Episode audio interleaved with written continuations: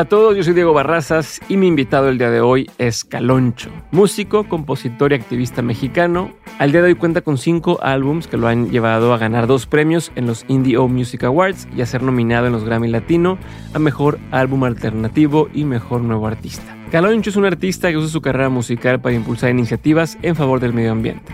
Actualmente participa en Árboles para la Esfera, un proyecto en el que de la mano de Reforestamos México, AC y Nespresso van a plantar más de 700 nuevos árboles en Guadalajara.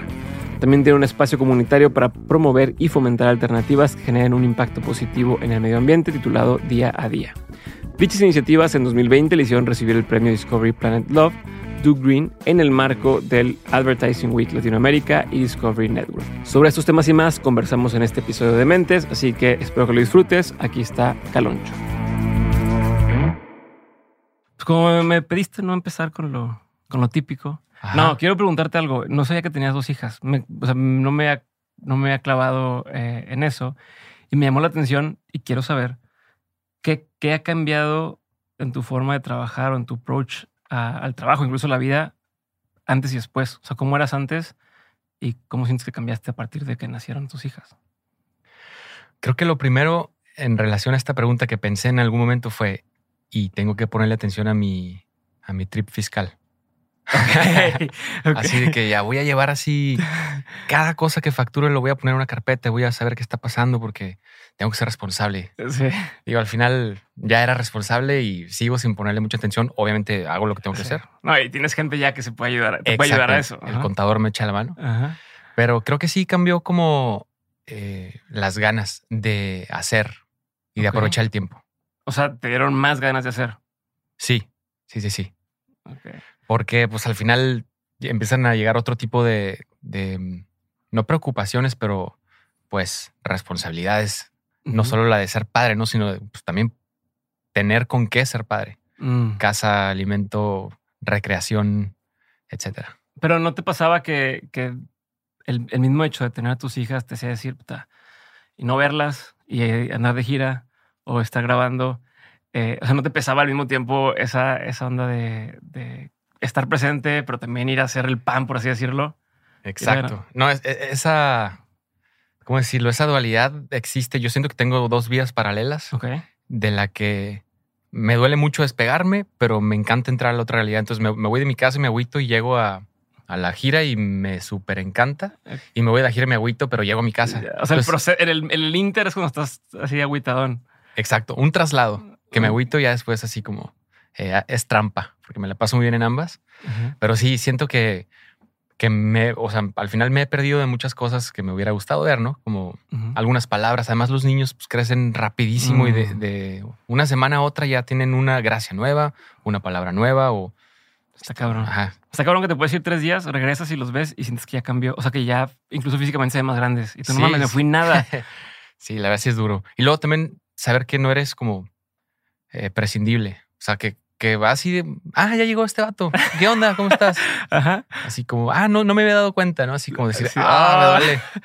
¿Cuántos años tienen? Tienen eh, 11 y 4, muy próximamente 5. Ok. Sí, ya están más grandes. O sea, ya, ya, son perfectamente conscientes. Bueno, la de 11 al menos, perfectamente consciente de, de lo que estás haciendo, de qué te dedicas, de todo, ¿no? ¿Se entiende o, no tanto? Sí, sí, claro. De hecho, también la de cuatro. Y em, por recomendación de mi terapeuta me dijo, tienes que avisarles, les tienes que decir cuándo te vas a ir, porque eso puede generar ansiedad de mm. no saber cuándo estás y cuándo vas a llegar. Y, entonces, cada que me voy es, oye, buenas noches, mañana me voy a ir a la mañana a Monterrey y voy a llegar tal día y nos vemos. Ya sabes que siempre regreso, me voy y regreso. Hasta pronto. Así como estoy poniéndole atención a eso para no generar nada que pueda ser agobiante para ellos. Sí, sí, yo pensaba justo eso, porque tengo un hijo de tres años y uno de uno, y el de tres, ya, que se da cuenta que ya te vas, eh, o sea, al principio decías, no sé si me voy en la mañana sin que se dé cuenta para que no se agüite y tal, pero justo esto es lo que decía, no, pues tienen que saber y que maneje más bien esa, esa noticia de hoy, ¿cómo que te vas? Ah, simplemente de repente no está y todo el día no lo he visto y qué pedo con este güey. Debe ser algo extrañísimo para ellos. Luego de repente a mí se me olvida pues que, que son las primeras experiencias de todo. Entonces, ya que me hace preguntas interesantísimas, digo, ah, claro, es que no conocía esta parte, ella está razonando, o sea, meterme en su razón es algo fascinante. Está cabrón, está cabrón lo que te hacen preguntar. Bueno, a mí me pasaba ¿cómo le explicas a un niño el concepto de mañana y de ayer, por ejemplo? Me pasó ahorita con el de tres años, que es con el que más, este, y luego él confunde mañana también con en la mañana o, ¿sabes? Entonces, Claro. ese tipo de cosas, el tipo de, de onda de, nosotros se murió un pájaro fuera de la casa y entonces se murió, entonces ya no, ya no está. O sea, detalles que uno ya da por sentado, pero en mi, en mi forma de verlo, pues sí, sí, sí hace la diferencia en cuanto a cómo entiende la vida un niño hacia adelante, ¿no? El, el cómo, cómo maneja la muerte, cómo maneja este, temas importantes de incluso, oye, por ejemplo, un día pasó y me dice, ya estamos sobre mí, no sobre mí, pero eh, en la calle dice, esas casas no están tan bonitas y esas casas están bonitas. Entonces, Ah. ¿Por qué? ¿Cómo? O sea, ¿qué, ¿Qué ¿de criterio? dónde? Ajá. Ajá, ¿de dónde? Entonces, justo, no sé cómo van formando los criterios, no sé cómo van viendo, no sé, tú, tú ahora que, que ya están un poco más grandes, no sé si, si te has dado cuenta de qué cosas son las que realmente han hecho la diferencia, eh, que están en tu control en la forma de ser de tus hijas. O sea, dónde realmente, ya es que te dicen mil cosas que te puedes enfocar, ¿no? Y, y haz esto, y lo otro, y el trabajo, y el tiempo, y tal. Tú, hoy que, por ejemplo, la más grande tiene 11 años. ¿dónde notas que, que se nota tu impacto como papá? O sea, decir, fíjense en esto, güey. Hagan de todo lo que les dicen, pongan atención en A, B y C, que eso es lo que yo creo que puede hacer más diferencia en la vida de sus hijos hacia adelante. Es que es algo súper complejo y muy delicado. Y ahorita en lo que, o sea, cómo generan criterio, cómo saber si una casa es bonita o fea, pues ya te das cuenta de chin que dije, ¿no? Que cómo me comporté delante de ellos para poderles sembrar esa eh, semilla de criterio, decir el verde está bien y me gusta y el amarillo no, por decir algo. Es súper delicado. Y por otro lado, algo que una- escuché una frase buenísima que creo que le dice Neil, Neil deGrasse. Alguna vez lo vi en un como scrolling, ¿no? Sí, en un reel, no Que, ajá, que tienes que entender que los niños son caos. Mm. Entonces, de repente, eso se puede, se puede hacer algo bien difícil porque yo siempre, o sea, al final, no queriendo, me convertí un poco en mi papá en el, en el Mm. recordar, ser conscientes de lo que estamos haciendo. Así que, oye, eh, si sales, cierra atrás de ti el mosquitero, porque si no se meten los mosquitos y nos van a picar los, los mosquitos en la noche y bla, bla, bla. Y ese tipo de domesticación, como dice el principito, es como, no sé si realmente sea tan sano, ¿por qué no dejarlos ser caos? Ya. Y que solitos se den cuenta, no me picaron y, y deciden cerrarle o qué. Pues tal vez, o sea, como dicen que también nadie aprende en cabeza ajena Sí. y los niños son mucho de eso, de experimentar y tal vez ni siquiera la primera es que aprenden a, a dejar de hacerlo, ¿no?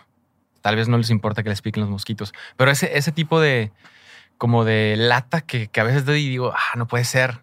El tema de, sobre todo con hablando de recursos así, como de, oye, el agua así, ábrela, úsala y ciérrala, no la ves a dejar abierta. La luz, si no la estás usando, por favor, apágala. Cuando se bañen, Sí. este, no sé, como, ah, recientemente justo con mi hija más grande, estaba hablando de una anécdota que me gustó un chorro de un nieto de Gandhi.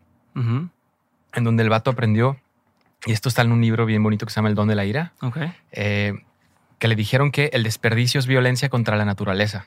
Mm. Sale la anécdota de que regresa a la escuela, su lápiz ya está bien chiquito, dice, ah, este pa' qué ya, lo avienta así, no al monte.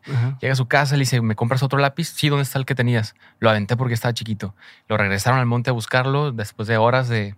Y fue como, pues claro, em, el desperdicio sí es atentar contra los recursos y, y contra la tierra, por lo tanto sí es violencia. Y esa, em, ese aprendizaje estaba hablándolo ayer justo con, con la hija más grande. ¿Y es muy difícil y a veces sí siento que doy demasiada lata. Es ¿Pero muy qué te dice tu entender. hija ante ese tipo de cosas? ¿Se toma, es como allá? O, o ves que sí se clava?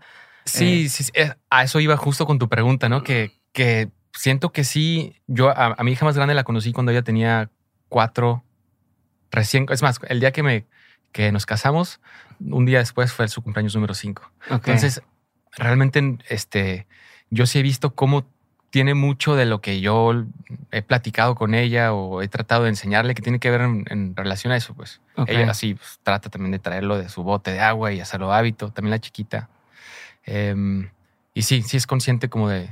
Siento que es muy inteligente en ese sentido Eh, en relación a los recursos, pues. Pero tampoco quiero generar agobio. Sí. Esa domesticación puede ser agobiante y no quiero ser ese latoso, papá. Yo tenía una amiga en, en la escuela que era la, se metía una mosca, o se metía una abeja, se metía una abeja al salón Y, y eran de, eh, maten a la abeja, todo el mundo. Y ella, no, no. Y era todo un tema por salvar a la abeja sin que le picara y hacía que todo el salón rescatara a la abeja y la sacaran de forma tal. Pero se volvía agobiante. O sea, veías que esta persona sufría Sí. Por ese tema. No sé si, si es un poco lo que te dices también de que no quieres que se agobie. O sea, porque a fin de cuentas hay cosas que puede controlar Ajá. y hay cosas que están Sí, lejos claro. de su control, al menos a cierta edad. Y ya llega una edad en la que ya puede empezar a controlar otras cosas. No sé si te pasa también un poco eso con tus hijas, donde digas, ¿cómo, cómo aparte de tener este criterio de cuidar el medio ambiente, eh, les metes el criterio de, no sé si hay, si, si quieres justificar el dónde sí, dónde no, o hasta dónde empujar y dónde no para no meterse en problemas, ¿no? Ay, corrigió a la maestra, güey. Si se puso a decirle a la maestra y la metieron en pedos. Y es como, güey, tenía razón la, la niña. tenía razón, pero Sí, o sea, sí, sí. ¿dónde, ¿dónde? No sé si te pones a pensar en esas cosas. Sí, es que em, en, en esta búsqueda de, de no generar impacto, sí es algo que te puede agobiar una vez más, ¿no? Y hasta alguna vez fui a una conferencia de una señora que hizo un libro que se llama Zero Waste. Ajá. No me acuerdo cómo se llama la neta. Le compramos su libro y todo. Y dice la morra que llegó un punto en el que hasta ella misma que escribió un libro dijo, Nel, basta.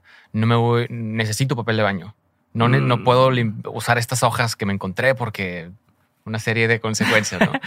Entonces, en la cola. Ex- Exacto. O sea, puede ser como ya está ridículo en algún momento y es imposible es- existir, tener un impacto. Ujú. Y sí, como que sí trato de repente de calmarme en eso.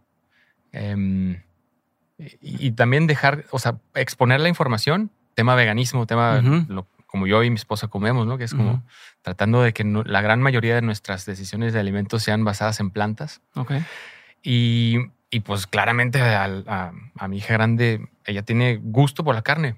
Mm. Entonces, pues en casa no hay, pero si ellas solicitan, se les compra y se les da y se procura que también tengan como esto resuelto, este antojo y esta necesidad que tal vez es como, dicen, dicen eso, ¿no? Que también el antojo es ahí algo que Sí, te de está que exigiendo. necesitas ajá. algo. Ajá. Entonces sí, pues claro, pero también de repente me encontré así como tratando de dialogar con alguien de mi edad, dije, ah, para, basta, basta, esta persona tiene Sí. 10 años, no le puedo exponer la información de esta manera y de muchas otras, honestamente, de repente me llega el arrepentimiento de decir, no, ese dato estaba innecesario. Ya. Ujú. Sí, que llega también un punto en que puede ser medio manipulación. O sea, es donde dices, ¿dónde estoy dando la información que necesito? ¿Dónde lo voy a traumar? ¿Dónde me va a salir contraproducente? ¿No? Después también cuando uno empieza a empujar de ciertas cosas, ah, no, pues ahora por mis pantallas. Exacto. llega Y ahí- la pubertad y pues ahora Ahí no. viene eso, ajá. ¿No? Ahí viene eso y me, da- me aterra un poco así como el, la antítesis por completo, así de que, ah, todo lo que me dijiste, no. Ajá, y ahora, y ahora al revés, güey, y voy a hacer esto. Eh, pero, por ejemplo, en ese tema de, de- de tu estilo de vida y tu forma de, de- llevar las cosas, ¿cuáles son tus no negociables en ese, en ese ámbito? En el, o sea, porque, pues, como dices, viajas mucho, no puedes controlar todo, tienes eh, conciertos y de pronto me imagino que vas a un concierto, sale la gente y ves todo tirado, ¿no? Sí, sí, o sí. Podrías ponerte en el plan de prohibido en mis conciertos dar cosas, pero también no sé si eso te afecte a la hora de, de que va, pues entonces no hay show. O sea, ¿cómo lo manejas y hasta dónde pones tus, tus, decir, mira, esto sí o sí, en mi casa, Ajá. eh, no como lo de decir, no comemos carne, güey, se chingó, ¿no? Este, o siempre traigo mi termo y ya. Y, y lo demás, pues hay flexibilidad. ¿Cuáles son esos no negociables? O sea, ¿qué es lo que... Pues más bien nos concentramos en lo que sí podemos controlar, ¿no? Este, hay, hay cosas que de otra manera no, o sea, un show es un milagro, la neta. Un show implica la labor, talento y esfuerzo de muchísimas personas. Desde el- todas las personas que caen en la audiencia, así como el vato que puso un tornillo para la iluminación, el escenario, el backline, etcétera, ¿no? O sea, que se dé es de verdad algo, eh, pues, muy laborioso. Entonces, de repente poner ese tipo de trabas, pues haría como, pues, mucho más difícil eh, eh, tocar en vivo. A mí me encantaría, digo, si fuera Paul McCartney o Morrissey que dicen, en mi país, mi venue país, no se permiten ni plásticos de un solo uso ni consumo de carne. Paren sus asadores. Aquí no toco, sino. Eso sería el ideal, la neta. Ajá. Yo siento que hasta la misma comunicación que de pronto he eh, asumido en redes hace que, que tampoco lo quieran ver Me explico, o sea, puede llegar a ser contraproducente el compartir tanta información al respecto, mm. porque ya la gente dice, ah, este vato ya me está diciendo otra vez cómo me debo de comportar, o sea, y no quiero ser ese vato. Yo no quiero ser el, evangelizador. Sí. Por lo mismo, el proyecto este del que estamos hablando día a día, lo, que trata de hacer es un canal paralelo de comunicación en donde se presentan los ideales que tenemos personalmente y como equipo, y quien lo quiera seguir, pues ahí está esa comunicación. Pues. Ok. O sea, a ver, día a día, ¿en qué consiste? Diría que lo estás tocando el tema. día, día a día, ¿cómo está aterrizado? ¿En qué cosas tangibles existe día a día? De entrada es el interés, digo, que tenemos como equipo de aprender, de exponer esa información y que nos regrese retroalimentación para que sea una comunidad de aprendizaje y vincularnos con otras mentes sobresalientes en cuestiones de conservación eh, estamos haciendo actividades ahorita buenísimas que me encantan, que son giveaways de boletos, eh, vinculándonos local, localmente. Se llama Acción Local. Donde si vamos a ir a Guatemala, por ejemplo, mm, vamos a hacer un swap de ropa. En donde se convoca a la audiencia así de que, hey, vamos a hacer este evento. La ropa que ya no estás usando, que puede seguir siendo útil, tráetela y la vamos a, la vamos a intercambiar entre los asistentes. Porque al final el trip de, del consumismo no es necesariamente por lo nuevo, sino por la novedad. Sí, sí, sí. Y eso puede ser. y no es de que ya no te quede o ya está mala, es simplemente ya la usé 10 veces y ya no quiero que me vean con esta misma cosa 10 veces. Sí, quiero, otra cosa padre. Quiero renovarme. Y, y, a eso voy también con este, el, el, tratar de asumir este tipo de vida no significa sacrificar placer ni sacrificar lo que, lo que quieres hacer, ¿no? Igual con la comida. Este es otro, otro programa que tenemos, Sabroso Vegano Chingón, en donde pues es nada más como subir, eh, mira qué buenos tacos o qué buena pizza me estoy dando, no como ensaladas nada más. Ok. Así como compartir que puede ser algo súper atractivo, nutritivo y, sostenible. Entonces, eh, como que se están haciendo este tipo de dinámicas por fin, más allá de compartir conocimiento, acciones y eso, me, eso me parece fascinante. Ok. ¿Qué has visto, por ejemplo, que pasa en ese tipo de situaciones? O sea, ¿cuál, cuál es el resultado por ejemplo, tú que dices, de hacer un swap de, ropa, ¿cómo se va la gente de ahí? ¿O, qué cambia su forma de...? Esta es la primera vez que lo vamos a hacer. Ah, ok.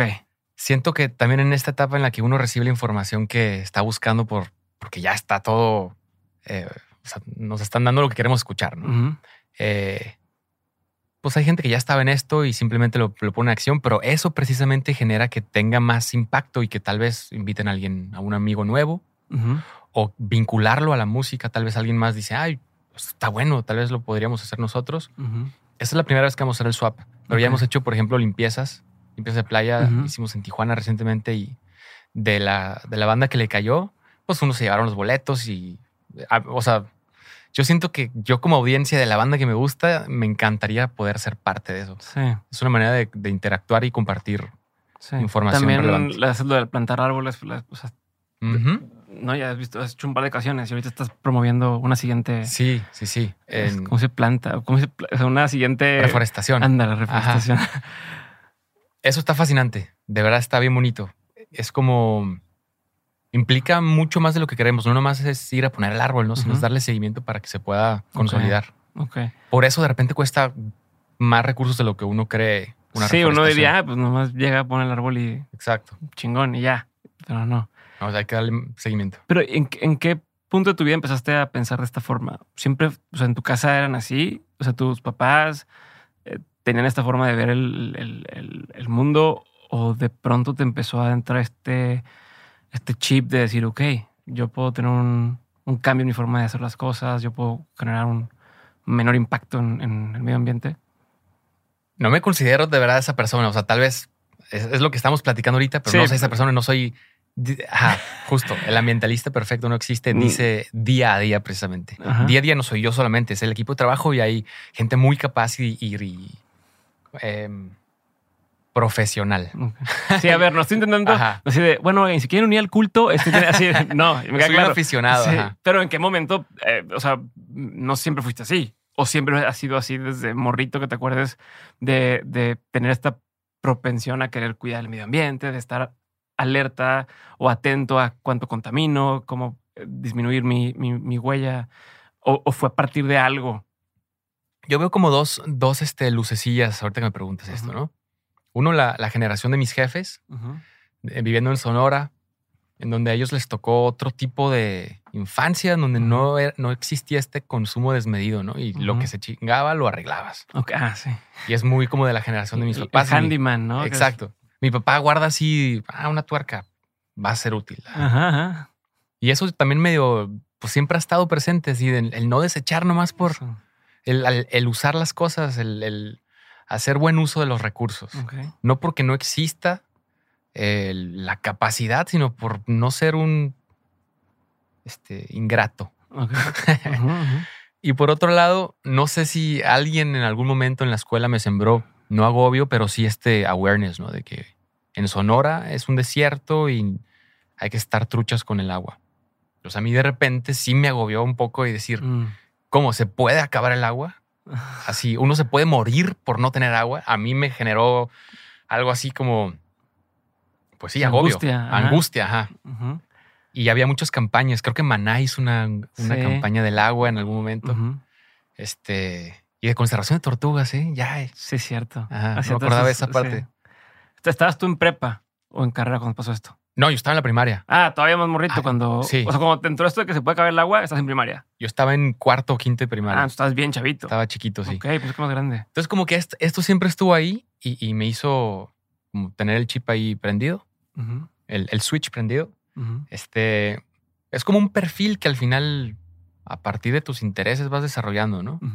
Cuando llegó el momento de decidir de qué, qué- o sea, qué quería estudiar, no tenía ni idea. Yo siempre quise ser arquitecto y no sé por qué tomé la decisión en ese momento de no estudiar arquitectura como lo había decidido desde chamaquito.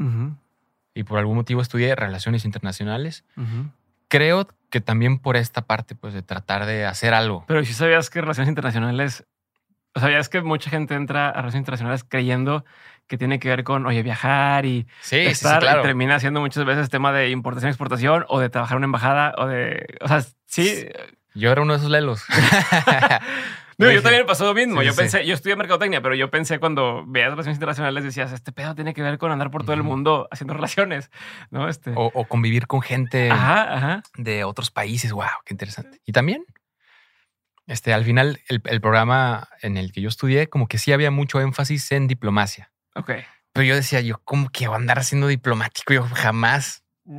Este, pero bueno, nos, nos, esa, esa carrera como que me abrió los ojos a la manera en la que funciona el mundo. Ok.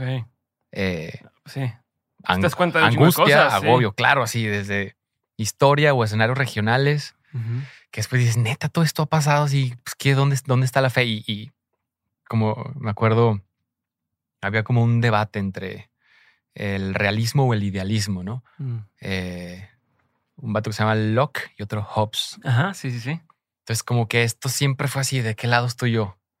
Y siempre he estado más cargado al, al idealismo, pero tal vez partiendo de, de- de que sé cómo está la realidad, pues. No- o sea, no o sea, sé. no es un, ideal- no es un idealismo eh, inocente o, o naive, sino es este idealismo de sé cómo está el pedo, pero estoy eligiendo este, Exacto.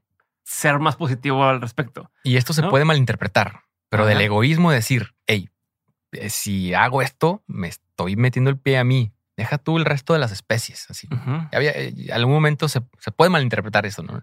Pero sí, o sea, es- esa, esa realidad que te hace querer aprovechar tus herramientas para gestar un cambio, idealistamente. Ok. Optimista como tu libro. Optimista, ajá. Este, pero eh, est- est- esta, esta forma de ver el mundo idealista, ¿crees que ha sido parte de lo que ha hecho que tu carrera sea lo que es?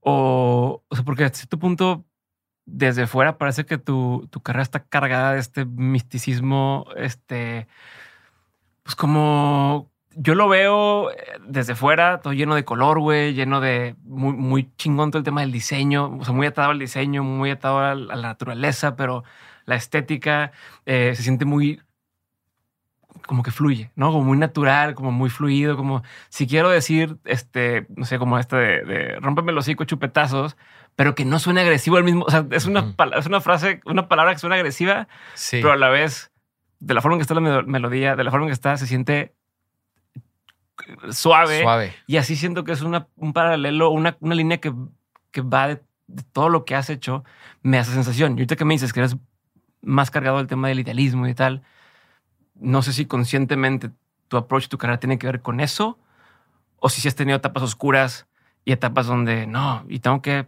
planear demasiado y ser demasiado estratégico y si me meto por aquí, y si me meto por acá, este, o sea, no sé cómo has, has hecho el approach a, a, tu música en ese sentido. Sí he tenido etapas más oscuronas. Ok. Este, como, pero al final eso también me hace querer no quedarme estancado y porque puede ser muy, satisfactorio también. Se siente, se siente bien estar triste y se siente bien estar. ¿Por qué crees? O sea, hay algo de confort, ah. como de regocijo no constructivo. No sé cómo, cómo explicarlo, pero se siente bien estar nostálgico. Se siente bien llorar. Se siente bien no querer hablar con nadie de, pronto y así, ¿no? Pero siento que te puedes quedar ahí pegado también. Ok. Y, y a mí algo que así, lo que más me, me motiva y lo que más me hace echar a andar la rata y ponerme creativo es precisamente una vez que me monto al ciclo de la energía vital, que es pues el conservacionismo, la protección eh, o toda esta cuestión como espiritual, como que te hace, es, es energía vital, ¿no? Ok. Y, también por eso mismo lo, lo busco. Em, para, o sea, hablando de como de sí he pasado por esas etapas como más oscuras de así. Pero creo que, bueno, hace poco hice un disco que se llama Malvadisco. Ajá, Salió el año pasado. Ya va a cumplir un año. Y era como un disco pandémico donde abordo otros temas así, muerte, este, amarillismo, abuso de redes sociales, este, como malos vibes. Pero en general tú, o sea, otra vez, y, rayas buena vibra. O sea, a lo mejor puede que nadie te conozca. O sea, si alguien no te conoce, la percepción que das es de este güey que es buena vibra, ¿no? Que es buen pedo, que es como todo chido. No, te la voy a llegar a hacer de pedo, no, no. Eh, que no sé si es raíz, os digo que si es resultado de, de tu forma de ver la vida o si simplemente más bien es de lo que has tenido que aprender a la mala, eh, es, no, pues tengo que volverme así. O, más bien simplemente, no, si es bien cabrón y, la gente no sabemos que es bien cabrón. la neta es que no me puedo quejar y esto está, o sea, creo que he vivido en el privilegio. Eh, me gusta un chingo lo que vivo, me gusta mucho el mundo que habito. Nunca abusaron de mí de morro. O sea, no sé, siento que he, he ido así como en un camino que la he visto bolas pasar así o algunas ni me di cuenta y las libré, ¿no? Ajá. Entonces no me puedo quejar, la neta. O sea, pues estoy sano, estoy vivo. O sea, como también siento que tiene que ver mucho como, con esa búsqueda espiritual de, de, saber reconocer y en ese reconocimiento agradecer y en esa gratitud, pues darte cuenta que no tienes qué quejarte si estás acá, pues. A ver, en ese sentido, ¿qué crees? que hablas del tema de la espiritualidad y la energía y demás. Ajá. ¿Crees en un Dios? ¿Crees, eh, ¿crees en algún tipo de religión? Eh, ¿Cómo es tu filosofía ante la vida? En Esto cada vez se pone más, más intenso. este, o sea, también de repente me llegan los pensamientos de la programación, ¿no? O sea, de que realmente somos una simulación, ¿o qué? Exactamente, y que es chiquito y que es, que, o sea, que es macro, que es micro y, ¿qué, es esto? O sea, eh, si, si, te vas al mundo de las bacterias, así como se pierde la dimensión. Sí. Eh, este debate entre qué que, es, o sea, qué conocemos menos hacia, hacia afuera o hacia adentro, ¿no? De cuando te vas hacia los átomos y a los no sé qué, y a la madre que puede llegar a ser una cosa que nunca has explorado porque está tan chiquito, ¿no? Y, o lo grande es tan grande. Y te puedes quedar pegado en eso, pues. Una vez un, un compa me regaló un libro que se llama eh, the Zen of the Motorcycle Maintenance, que habla de como mm. de cómo hay banda que se queda pegada justo en el tratar de identificar todo y dar así al grano y es un ciclo de pensamientos que es, es a mí me parece obsesivo, ¿no? Entonces de repente trato de no obsesionarme eso, con eso y es como, a ver, ¿qué, qué sí puedo experimentar? Pues vida, energía vital, como hablábamos ahorita. Y ahorita que hablabas de átomos, hace poquito empecé a leer algo que me encantó, eh, un librito que me topé así al azar, que es el segundo libro que me topo al azar antes de agarrar un vuelo que se llama El arte de la felicidad. Uno se llamaba eh, El arte de la felicidad, que es una, una entrevista al Dalai Lama, y el ah, que me acabo de topar es, se llama así, pero es lecciones, breves lecciones de epicureísmo. Ok. Y está fascinante. Y Epicuro era un vato atomista, o sea, le, le interesaba la ciencia. Y su manera de ver las cosas me pareció, así me impactó, al grado de decir, wow, creo que esto es lo que yo he sido toda mi vida sin saberlo. Ok. El vato dice, por ejemplo, Ajá, es decir, por ejemplo, qué cosas. hay placer o dolor, no hay nada en el medio. Si no estás sufriendo, estás en el placer, aunque ese placer no sea precisamente el exceso de bebida o de ex- ex- sexo. ex- éxtasis. Ajá. Si, no, si no tienes hambre, es placer. Si no tienes, eh, no sé, si tienes donde dormir, es placer. Mm, O sea, el, el darle valor y reconocimiento una vez más a todas esas pequeñas cosas que te hacen darte cuenta que eres muy dichoso, ¿no? ok. Entonces, de eso de entrada me encanta. Como que se le dio una mala reputación en su momento que fue, es, muy- es 400 años previo al cristianismo. Este, se le dio mala reputación porque no, esos güeyes solamente se ponen el focus en el placer. Sí, como el hedonismo y esta onda que, que- Exacto. que tiene mala de repente fama cuando no se interpreta el completa la, la definición. Yo antes decía, no, es que yo soy como un tipo de hedo- hedonista sostenible. Así se llama epicureísmo. Porque no necesitas de mucho para estar bien. Ok. Entonces, viste esto que el placer, más el placer, más el dolor. ¿Qué más te- se te quedó grabado de ese libro? ¿Cómo quitarte el miedo a la muerte? ¿Cómo? O sea, y es algo que te de repente puede agobiar, ¿no? Una vez más. Dice, a ver, siendo que somos seres sensibles, cuando te mueres, no hay nada. Por lo tanto, o sea, dejas de sentir, por lo tanto, no te das cuenta. Entonces, deja de tripearte por algo que ni siquiera te vas a dar cuenta cuando sucede. Aprovecha una vez más que estás aquí. Esta es la experiencia que vemos. No sé qué hay más allá. Posiblemente, eh, bueno, no sé. Hay especulaciones. Pero eso de entrada es como, ¿Qué, ah, ok. qué, qué, qué? Posiblemente qué, ¿Qué has Pues lo que ¿Qué estamos hablando, así como pues, es programación, se resetea el asunto, nos Ajá. vamos a otra dimensión o, o qué. ¿no? O sea, a mí me gusta tripearme y digo, ah, si vamos a especular, pues yo creo que cuando me muera voy a darme un POV cenital de así, me voy a pasear ahora por los mayas. Deja ver cómo eran los mayas, acá, en qué momento desaparecieron. Ah, cómo fue el asteroide, cómo fue el meteorito que desapareció. O sea, a mí me encantaría dar un rol por la historia, ¿no? Ajá, ajá, sí, sí, Sí. Ver todo lo que puedas. Esta especulación es tan absurda como otras, como todas. Sí. Pero bueno, es- Eso que hiciste de la historia, a mí me saca mucho de onda cuando, cuando te das cuenta que, por ejemplo, cuando en, no sé, en Europa ya estaban en, en- con calles medio pavimentadas y tal, y acá todavía estaban, no sé, los mayas, güey. O sea, cosas de ese tipo, no, estoy, no sé si es, si dije los ejemplos adecuados, pero el, Sí. el hecho de cómo va avanzando la civilización a forma completamente dispareja entre, entre sociedades y entre Sí. Donde antes todavía era más notorio, ¿no? Que a lo mejor acá ya tienes un presidente y acá todavía era terreno virgen y dices, ¿cómo, Digo- ¿cómo pasar al mismo tiempo? Y eso es algo bien fascinante. Esto si lo pensamos desde el- nuestro concepto de desarrollo occidental y bla, los que pusieron las reglas Ajá, ajá, sí. capitalistas, etcétera. Ajá. Pero si te pones a pensar, pues acá había otro crecimiento espiritual y súper cósmico. Y, o sea, pues depende, o sea, vivimos bajo la norma de que se le favorece o se le da como más valor a las calles y no a la astronomía tanto como se le decía acá, ¿no? Sí. O, o a la espiritualidad. Sí, que a lo mejor no, no es que vinieron a modernizarnos acá, sino al revés. Tal vez nos trajeron algo que nosotros estábamos ya más avanzados. O sea, en ese Sí. sentido, ¿no? Más conectados, como dices, con esta energía vital o más conectados Sí. con otra cosa y de pronto vinieron a darnos distracciones que, Exacto. que te desconectan de esto, que, que es lo que dices que te- te, te mueve, ¿no? Eh, pero a ver, en, en, en, en relación a lo que, a lo que te decía de la- del tema de la espiritualidad y demás, o sea, ¿a ti qué te sostiene? ¿O tú de qué te agarras cuando estás en esos momentos de, de estar abrumado o de estar eh, estresado, de decir, sabes que no sé si esto va a funcionar o no? ¿Hay algo de lo que te pescas? Creo que está en el raciocinio. También por eso mismo he encontrado, eh, pues, algo en el budismo. Ok. Pues es, es el, es el tratar de darte cuenta, es conciencia, pues. Mindfulness le dicen también, Sí. ¿no? Así como, a ver, ¿por qué, ¿por qué estoy así? Ujú. ¿Por qué ese día la ira? ¿Por qué me encabroné? ¿Por qué hice este comentario pasivo agresivo? Ah, Y ya que te pones atención, no sé, como siento que eso te hace una vez más darte cuenta en dónde estás.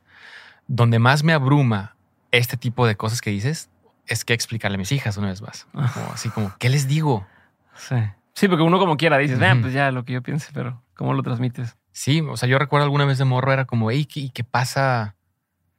¿Qué hay después? ¿No? Así como, ¿Y no te pasa a veces, de ahorita que hice lo de las hijas, que es que, a ver, en su momento tus papás te dijeron cosas que ellos creían que eran lo correcto, Sí. porque es lo que se sabía de información, ¿no? Este, o sea, no estoy diciendo si está correcto o incorrecto, pero que a lo mejor te decían, oye, toma jugo de naranja en las mañanas, güey, o cereal con leche, y que dices, Sí. no es una bomba de azúcar, ¿no? Que hoy, hoy, hoy con la información que tienes dices, eso, eso es una bomba de azúcar, eh, y que ahora tú cometas, pues esos, entre comillas, errores similares, que digas, en lo que sea, ¿no? Desde, oye, no comas esto, come esto, o eh, profesa esta religión o esta otra, o tal, y que digas, madres, después de 50 años o 100 años, otra vez sea un tema de, güey, Eso estaba mal. eso también estaba, o sea, también Sí. estaba mal. No, no, no pienses de pronto cosas así de que, de que si tú estás repitiendo algunos errores que tus papás cometieron contigo sin saber que eran errores. No Yo creo que a la larga, o sea, ya algunos años después habrá también de no, no solo darme cuenta, sino va a haber reclamos, ¿no? Hey, ¿por qué me dijiste tal cosa Ajá. así? ¿Por qué me dijiste que, no sé, por ejemplo, la alimentación? Pero bueno, yo ahí sí lo veo, o sea, me baso en dos cosas, ¿no? En ese tipo de ondas es uno ciencia Sí. y criterio o sensatez, así como, Sí. ¿por qué, ¿por qué va a estar bien por 15 minutos de placer privarle la vida a otro ser? O sea, si hay cosas de repente que una vez más digo, no, hasta aquí. O.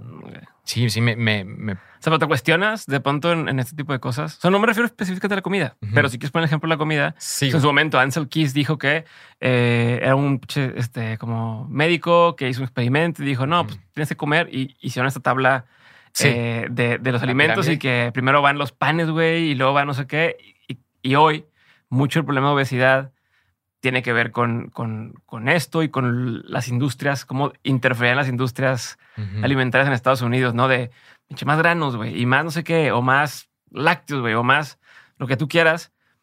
Y, y ves que no es simplemente el tema científico médico, sino hay muchos intereses involucrados. Claro. Y, la- y- y lo que te llega a ti información, o a uno nos llega información, pues ya está a lo mejor a veces medio manipulado o manoseado o tal. Pasan años y te dicen, no, eso siempre. Además, con los niños, güey, que te dicen que duerma boca arriba, y lo no, que duerma boca abajo, y lo Sí. no, que duerma boca. O sea, Sí, sí, sí. cambian por temporadas qué es lo correcto. No sé, si te va- yo me pregunto, o sea, por eso te pregunto, yo me pregunto de repente de, est- estaré sin darme cuenta, o sea, que en 20 años digan, no, ahora el estudio dice que esto Claro. otro, güey. No te pasa con cosas. Sí, sí, pues, este, sí preocupa, la neta, porque, bueno, ya está a nivel personal, así que qué tanto mis pensamientos son míos, qué tanto mis ideas netas son mías y soy un- nada más Mm. un resultado de todas las opiniones, Ajá. intereses comerciales y políticos. O sea, claro, sí, sí me, sí me lo cuestiono. Por eso ahí entra como la sensatez así de, a ver, pues esto, esto me parece, perdón, esto me parece que puede tener validez así, más allá de, de, o sea, pues no sé, estoy pensando en el ejemplo de la alimentación una vez más, ¿no? Pero por, por lo mismo, o sea, creo que siempre me, me estoy asociándolo a la, una vez más, aunque se escuche muy hippie, a la energía vital, ¿no? Hace poquito también estaba viendo como un reel de una señora que decía, no, es que la ciencia sí es ciencia, pero pues de repente, una, una vez más, pues esta ciencia fue creada para poder alimentar una narrativa de una empresa que nos estaba diciendo qué consumir. Entonces, sí, no, no, no se puede creer hasta en la misma ciencia. Hay que, hay que echarle cabeza y sensatez. Hay cosas que se han descubierto en todos los ámbitos, ¿no? Como decir, antes la gente pensaba que la Tierra era de una forma y luego dicen es otra forma Exacto. y dices, ¿cuántos más de esos va a haber? ¿Cuántos descubrimientos más de esos van a tocarnos de, no mames, todo este tiempo pensamos que esto y es otra cosa? Eh, oye, pero bueno, regresando a temas más terrenales, este, estudiaste, estudiaste relaciones internacionales. Sí. ¿En qué momento entra la música a la jugada de tu vida? La música siempre estuvo ahí presente. Sí, me, o sea, me gustaba. Tocaba batería, eh, a En la prepa me metí a Ujú. clases de batería. Este, tuve la fortuna de tener un gran maestro que eventualmente fue mi productor, Siddhartha, sí. Me enseña muy bien a tocar batería, la neta. Este, mm, Ya era Siddhartha. sí, ya, ya tenía su proyecto. Bueno, más o menos. Ok. O tocaba en otros proyectos. Ok. Este, no recuerdo bien en, en qué momento estaba, pero de repente se fue de dar clases porque estaba tocando en giras y así, ¿no? Ok. Y este, ya siempre me gustó. Pues también estaba como en relación ahí con mi familia. Había este, un órgano en casa de mis abuelos y me lo regalaron desde después. Había guitarras. Como que sí, o sea, Me gustaba, pero no más que me gustara andar en bici o. Mm, Un hobby. Ajá, como lo que haces de morro, ¿no? Ajá. Y empecé a componer hasta la uni- universidad. Ok. Eh, esa canción de chupetazos que decías. Ah, O sea, estuvo mucho tiempo ahí guardada. O sea, creo que ya platiqué, no sé si. Creo que ya he platicado alguna vez de esta historia, pero fue como. Fue un, un ejercicio en la clase, en una clase de literatura. De un profesor buenísimo, muy duro y, y gran profe.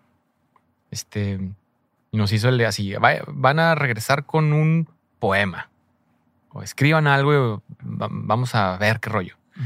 Y me acuerdo que hubo una, como de estas conferencias que había en la universidad de, de un vato que era poeta, que, que era abogado antes, pero dije, en él ya no quiero ser abogado, voy a ser poeta. Ujú. Entonces de repente empezó a leer sus poemas y leyó uno que se me quedó grabado y dije, ah, caray, como lo que pasa con el arte contemporáneo también. Así que, esto yo lo puedo hacer. Ajá, sí, sí, sí, sí. A mí también me sale esto.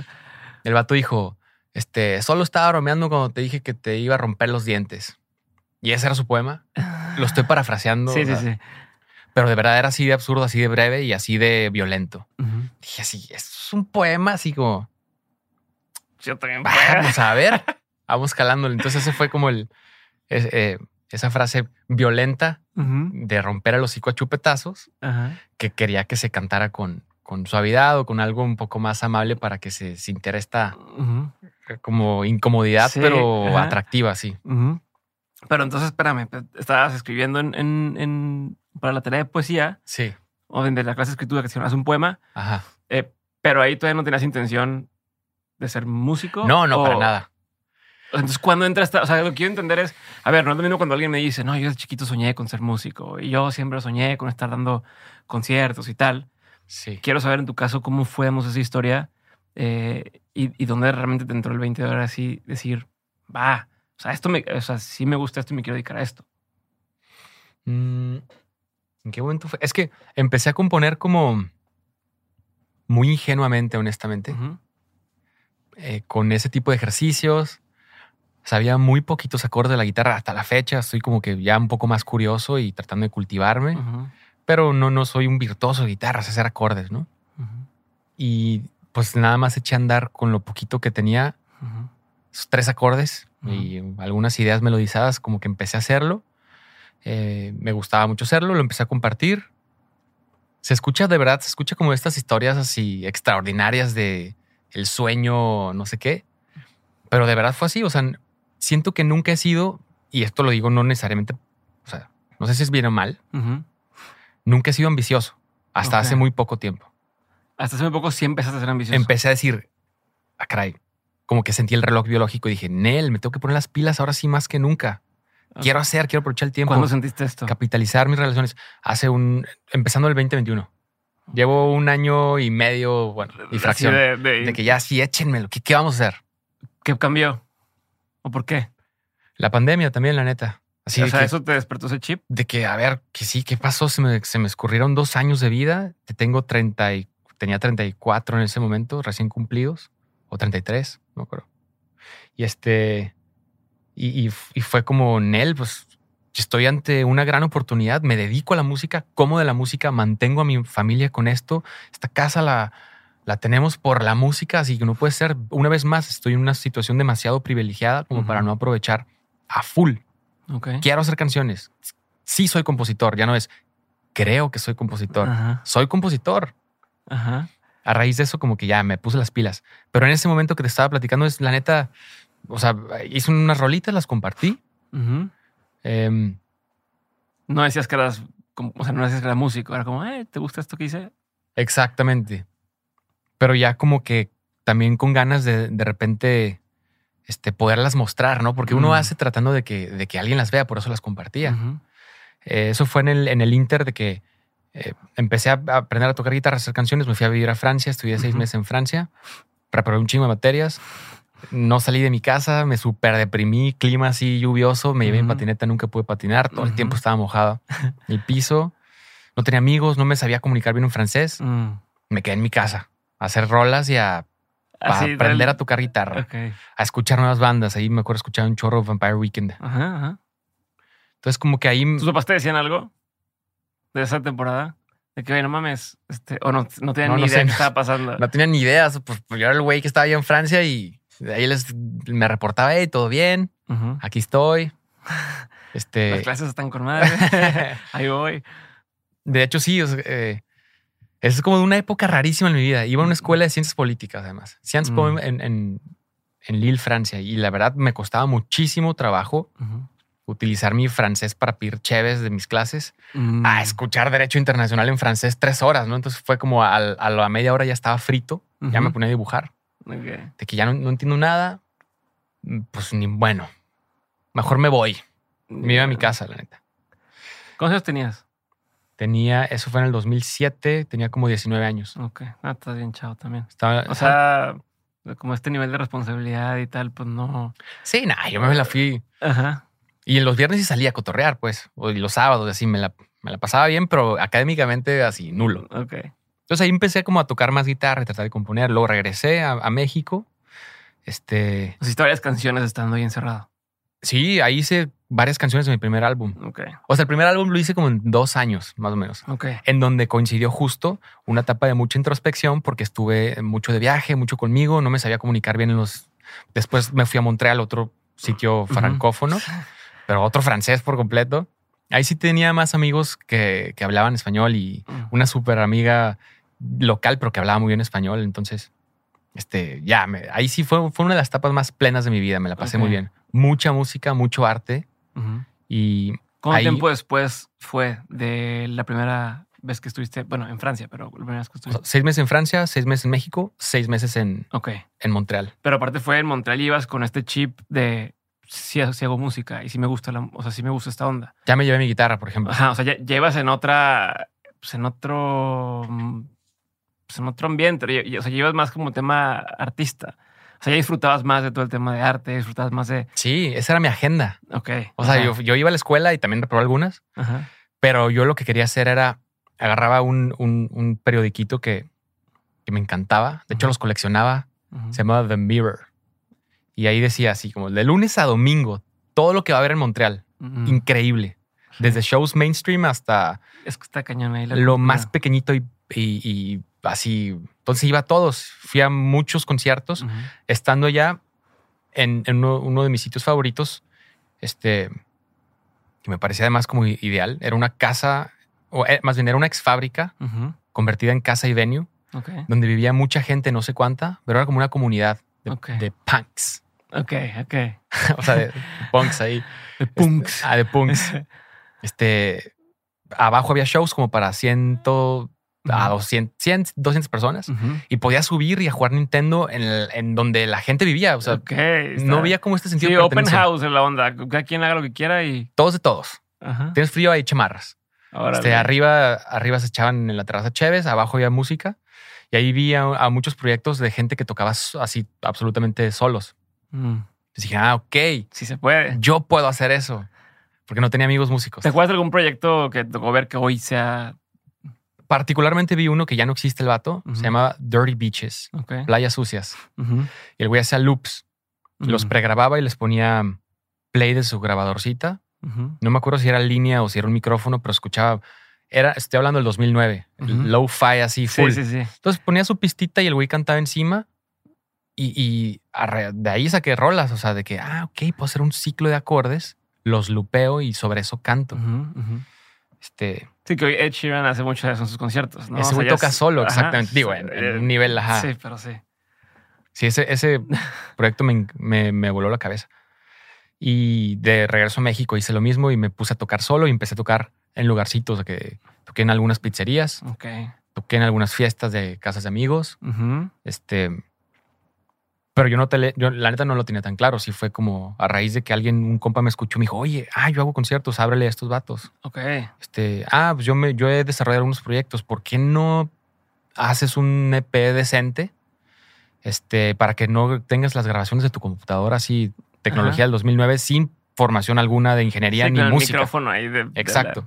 O sea, yo A no- ver, pero, pero entonces te fuiste primero a Francia, seis meses. Regresas, estuviste seis meses aquí. Ujú. En esos seis meses que estuviste en, en Guadalajara, ya estabas en, el- en la onda de, ok, hice estas canciones, vamos a empezar a trabajarlas, quiero empezar a moverme. ¿O te regresaste Nada. a la vida normal, Regresar a ser un estudiante. pero ya traes la cosquilla? O sea, ya se ha implantado la semillita de la música de lo mío, o todavía tampoco, previo a, a Montreal. Ya lo había visto una vez en una severísima pacheca que me puse en, en Lille. Ajá. Así como que me dio algo y, y me vi en el espejo y fue así como.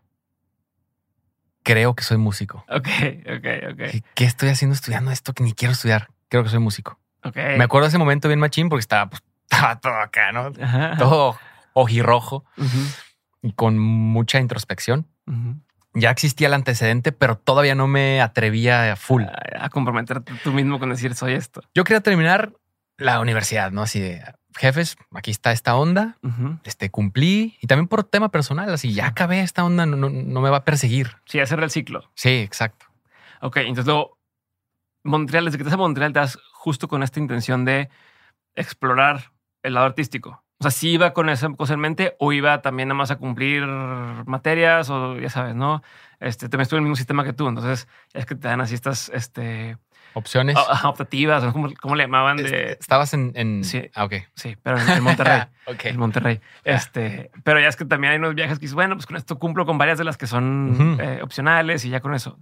Tú ibas en plan estudiar a Montreal, en plan eh, cumplir con materias o en plan eh, pues, descubrirte como artista. O sea, ¿con qué intenciones a Montreal? Yo estaba muy chamaco en la universidad y la intención era la misma con la que empecé a estudiar. Es lo que tengo que hacer. Mm, Nunca fui un vato ambicioso a decir, bien, tengo esta carrera, esta materia de derecho internacional una vez más porque quiero hacer esto y me voy a ok. Nel, así. Yo estaba en la, en la baba, la neta, así como muchos Pero, de los ¿Por qué estudiantes. dijiste Montreal? porque creo que eran de las pocas opciones que tenía. Ok. Las que te daban ahí en, el- en las, en las opciones Ajá. de... Ok. Pero dije, a ver, Montreal es una, es, es una ciudad, no, no es el Ujú. pueblito al que me fui la otra vez. Aquí sí va a haber cosas chidas, Mm. sí va a haber cosas que hacer. Está cabrón la cantidad de cultura que hay en, en Montreal. Por eso me llamó la atención. No sé si lo hiciste adrede o si fue casi por accidente que descubriste. No mames, lo- Yo fui una vez nada más a Montreal de, de- de vacaciones. Fui, o sea, fui a, ya sabes, nos has recorrido por varias ciudades en, en Canadá. Bueno, sí. Sí. ciudades hice. Este, me tocó estar en Montreal cuando había un festival de jazz y luego estaba también Cirque du Soleil gratis en abajo de unos puentes. Eh, O sea, un Qué chingo de chido. cosas culturales gratuitas para todo mundo y, y lleno todo. O sea, no era como, ah, bueno, aquí está el jazzista y hay tres personas viendo. No, todo estaba todo el tiempo lleno. Este, entonces me llamó la atención. No sé con, con qué con qué intención ibas. Ya me estás diciendo que a ver qué pasaba. Es que siento que siento que una vez más así he vivido en ese privilegio, pues, Ok. en el, en el de la coincidencia o no sé, en, en el que las cosas me pasan, cosas buenas me pasan. ¿Crees que, es, que son casualidades o crees que son señales o crees que es coincidencia? Por ejemplo, ahorita que me decías, ya me topé dos veces antes de abordar un avión, el tema de la felicidad. ¿Crees que, o sea, desde tu punto de vista es como, ah, es un recordatorio de algo o, ah, es una casualidad? Chingue su madre. ¿Cómo lo ves? También uno, eso es, a qué decide uno ponerle atención, ¿no? Pero aún así, pues no, no, no ha habido una tragedia o no hay tragedias constantemente en mi vida. Entonces, pues el hecho de que fuera a Montreal de verdad fue así como tenía dos opciones, no me acuerdo cuál era la otra. No sé si me aceptaron en la otra y al final fue la única que tuve en Montreal. Ajá. No sé, no me acuerdo, Ok. pero no fue, no fue algo que dije, determiné ahí.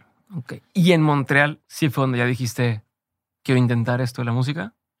Regresé y me puse a hacer rolas y a cantarlas en mi cuarto para poder empezar a tocar en sitios pequeñitos, fiestas y pizzerías, como te decía. Ajá, pero, pero ahí la onda de cantar en estos lugares, ¿cuál era la intención? O sea, ¿qué querías? ¿A ¿Qué le estás tirando? Mm, La neta, simplemente hacerlo. Ok. Ah, El, el- el disfrute de, de echar a andar un proyecto. Ok. Y también, obviamente, como lo que decíamos, el reconocimiento de alguna manera, Mm. ya sea de mi mamá o de mis tías o de los 10 comensales en la pizzería, ¿no? Ajá. Pero medio a, a- a- a calarme así, a ver, a, las, a los amigos que les mostré esta rola, les gusta, mi carnal escucha mis rolas habitualmente. Es como, pues a ver, ¿A Vámonos más? calando, Vamos a ver a quién más le gusta. sí, sí, sí. Ok. ¿Y, y en, ese, en ese momento tocabas covers de algo o nada tocabas tus canciones? O sea, en estos eventos y en estas cosas de las pizzas. Ponle que tocaba unas 10 mías Ajá. y mucho Sublime y Bob Marley Ok. ¿Cuál otro? Hacía un cover de José Alfredo Jiménez como, como lo-fi así, Ajá. eh, upbeat. ¿Y cuándo empezaste a, a ver que esto ya empezaba a ser más en serio? O sea, y- y entiendo que justo dices que hasta ahorita, 2021, fue cuando agarraste esta ambición, Sí. pero me imagino que en algún punto dijiste, oye, pues ya esto, ya hay gente invirtiendo en mí, ¿no? O sea, ni siquiera si tú te tomas en serio, no, pero ya hay gente eh, dedicándole tiempo a tu proyecto más, más allá de ti, ¿no? Sí. Entonces, pero cuando te cae este 20 a ti de decir, bueno, va, me estoy comprometiendo a algo. Creo que fue hasta el, fue hasta en el 2011 o 12, o sea, un año después o dos de Montreal, que Siddhartha produce mi EP, en donde ya tenía que poner dinero, ¿no? Así que, ah, ok, cada rola me cuesta cuánto. Y de hecho, de hecho fue muy accesible, fue muy buena onda, la neta, él. Ujú. Hasta me dio crédito así. Luego me pagas.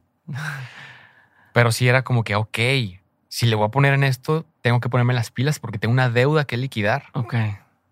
Como que, y, y eso, una vez más, eso no fue, no fue mi ambición. Fue que me topé a la gente correcta al momento y me dijo, güey, tienes que, te recomiendo, te sugiero que grabes algo formal. Tipo lo que le dijiste a Sabino. Sí, o sea, que Sabino me decía que estaban en bici y que te hacía Ajá. sus canciones y le dijiste, güey, deberías de sacarlas. Sí, sí, claro, está bien. O sea, yo me daba cuenta que este vato era una persona talentosísima y estaba todo mm, este, agobiado con su trabajo de oficina. Dije, ¿qué estás haciendo, carnal? Así, ven, tú, así, se las vamos a mostrar a esta persona. Mm. Y de ahí empezó a hablar de Sabino también. A ver, pero en tu caso, esto te dice alguien, oye, confío en tu música, creo que te puede ir bien. ¿Tú te la creías? Decías, va, no va, este, me quieres hacer pendejo, o más bien, no, a huevo, si es buena música, sí lo quiero hacer, sí, sí puedo, sí puedo generar algo de esto. ¿Ya te has graduado? Ya, ya, ya. Mm. Estaba. ¿Trabajas en algo? Trabajé un año en, en la universidad Ok. ¿Cómo qué? vendiendo maestría seis meses Ah, sí. y después a cargo de un programa como de, de hospitalidad para los profesores y ponentes que venían a, ¿Te gustaba vender? No, para nada. No me gusta vender, la neta. A menos no me gusta vender cosas este, que, que no quiero vender, ¿no? Así. O sea, te digo, no era este muchacho ambicioso, la neta. Y, yo- y por lo otro, o sea, que no se malinterprete, claro que quería hacer y estaba con todas mis cartas así en, el- en el juego de que, a ver, eh, ¿qué tengo que hacer? Va, lo hago, pero nunca fue como yo establecer una estrategia. Sí, sí, sí. Es lo que, es lo que estoy entendiendo ahorita. Y por eso me llama la atención. O sea, porque he estado con gente que me dice, o sea, músicos talentosos que me dicen, no, yo sabía que tenían por aquí, tenía que irme por aquí, o yo siempre quise, entonces me estuve fijando. Y llegan a un punto, pero tú me, gusta o me llama la atención como desde otra óptica completamente distinta también llegaste a un punto de éxito. Entonces quiero entender ese, ese, pues ese camino, porque al fin de cuentas no hay un solo camino, ¿no? Este, Sí, y, lo puedo entender, puedo, entender sí, que el, énfasis que pones y lo difícil que también puede ser de que, pues este vato, o sea, ¿qué hace donde está sin realmente nunca se puso las pilas en establecer esa ambición y estrategia desde un inicio? No, pero ni siquiera, porque, porque a mí lo que he ido aprendiendo, en, en- es más, algo que se me ha repetido mucho últimamente, es gente que como tú me dice como, o sea, no, no era esta ambición de quiero a huevo ser esto y aún así se les ha dado. Y entonces de repente hay gente que, como cuando dicen, aunque, aunque se quite, Sí, cuando le toca, le toca, ¿no? Este, o eh, como mucho de, de ser y en ese ser van saliendo las cosas y entonces a cierto punto da una especie de tranquilidad o de paz, decir, va, o sea, también ahí No está. hay prisa, Ajá, eso. no hay Entonces, falla. pero entonces quiero por eso justo entender este proceso, cómo Sí. se fue dando en tu caso para también ver cómo lo hiciste. O sea, cómo, cómo. He gozado el trayecto en todas las etapas, honestamente. Me ha gustado mucho el proceso de aprendizaje y de creación. Y me preguntaban de repente así en las primeras entrevistas, de, ¿qué es lo que más te ha costado trabajo? Así como, la neta creo que no me ha costado trabajo, me gusta un chingo lo que hago. O sea, si me tengo que levantar tempranito para ir a hacer algo, pues bien, así lo hago con gusto porque es parte de, de pues del plan. Es lo, o sea, disfruto eso también. Ok. A ver, pero entonces regresando a Ujú. Siddhartha te ayuda a grabar el primer EP, Sí. lo presenta en algún. O sea, ¿cómo, cómo empieza a agarrar vuelo el proyecto de, de Caloncho más allá de los 10 comensales de la pizza o de, o de Sí, tu sí. círculo cercano? Aquí ya estaba jugando otra, otro integrante en el equipo que es fundamental, la neta, en el proceso, a quien le, le agradezco mucho, que es mi manager, gran amigo, manager Abraham López. Este, que por cierto, Siddhartha nos presentó en un restaurante. ¿Cómo estuvo la onda? Fuimos a comer, creo, estábamos grabando. Dijo, bueno, pausa para comer. Va a venir un amigo ahorita a entregarme unos archivos y le tengo que dar una opinión de algo y ahorita continuamos. Esa persona era Abraham. Ok. Entonces de repente, pues él dijo, oye, ¿por qué no trabajan juntos? Este vato tiene experiencia en management con su banda. No es manager, pero lo sabe hacer bien. Y a raíz de eso, pues empezamos a trabajar juntos y pues es, es, es el equipo de trabajo. Ok. Y él ya tenía algo de experiencia y noción acerca de cómo hacer un release de una canción. Y la neta es que es ahí donde, una vez más, las cosas pueden pasar o no pasar por más este énfasis y ganas que le pongas, ¿no? Yo sé que hay mucha gente súper talentosa y muy chambeadora y muy estratégica y muy ambiciosa que no, de repente, pues lo que, lo que publica no, No pegó no, con él. O sea, no conecta con la gente, ya sea por mil variables. Y la primera canción que yo saqué funcionó, que es Palmar. Entonces fue así como suerte, la neta. Suerte que las variables coincidieron y, y a la gente le gustó. Ok. Y de ahí empieza a buscarte prensa, a buscarte medios, buscarte cosas. Empezaron a ver eh, fechas. O sea, te llegó todo muy rápido. Sí, sí, ¿Y, sí. ¿Y cómo lo administraste? O sea, tú teniendo esta onda de, pues, no haber tranqui, paciencia y demás, y se te deja venir esto encima, ¿cómo lo administraste? Y además ya no eres nada más tú. Ya está, eh, por, por decir, lo que le debes o la deuda con Siddhartha. el tema de ya tienes un manager que pues, también, pues, el manager dice, bueno, vamos a, vamos a, o sea, y quiero vender más fechas y quiero ayudarte Sí. a, a tal. O sea, ya no nada más, ah, pues lo que quiera Caloncho de si, si hoy no quiere trabajar, pues que descanse.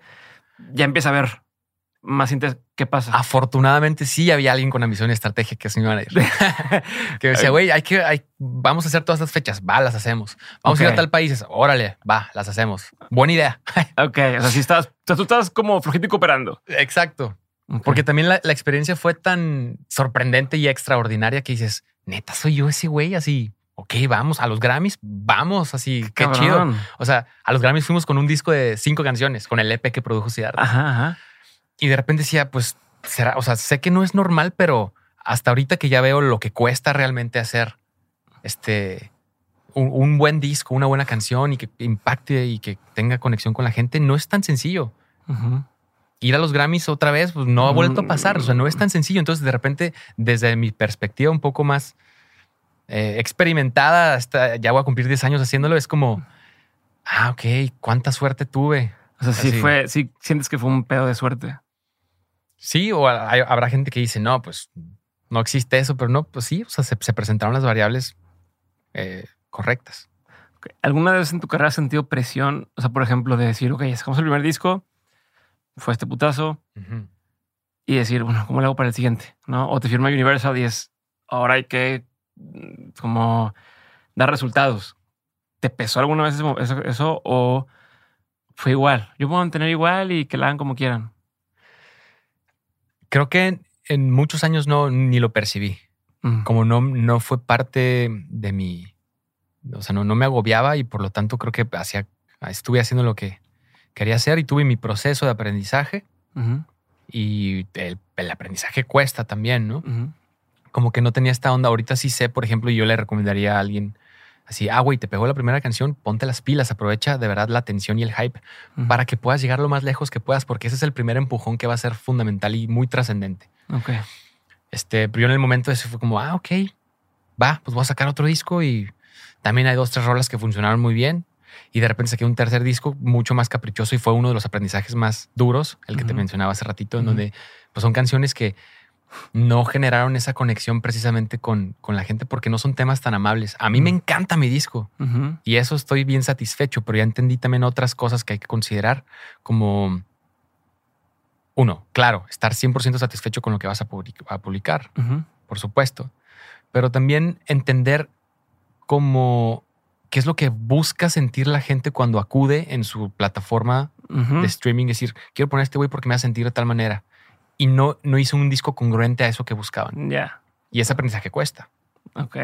Pero a ver, pero entonces, o sea, hasta cierto punto me haces, me haces pensar que hubo una especie de shift ahí en tu forma de, de ver Ajá. tu carrera, donde al principio era, no lo estaba buscando, lo que sea, pero entonces ahí ya fue un donde Sí. un, oye, no hubo la respuesta y entonces ya empieza a ver este de, o sea, ya, ya, al menos a mí me, me- me dejaste ver ahorita que ya Sí. hubo un pensamiento más, Ok, ¿cómo Claro. empalmo lo que a mí me gusta con lo que puede hacer un proyecto exitoso comercialmente hablando o, o el medio, ¿no?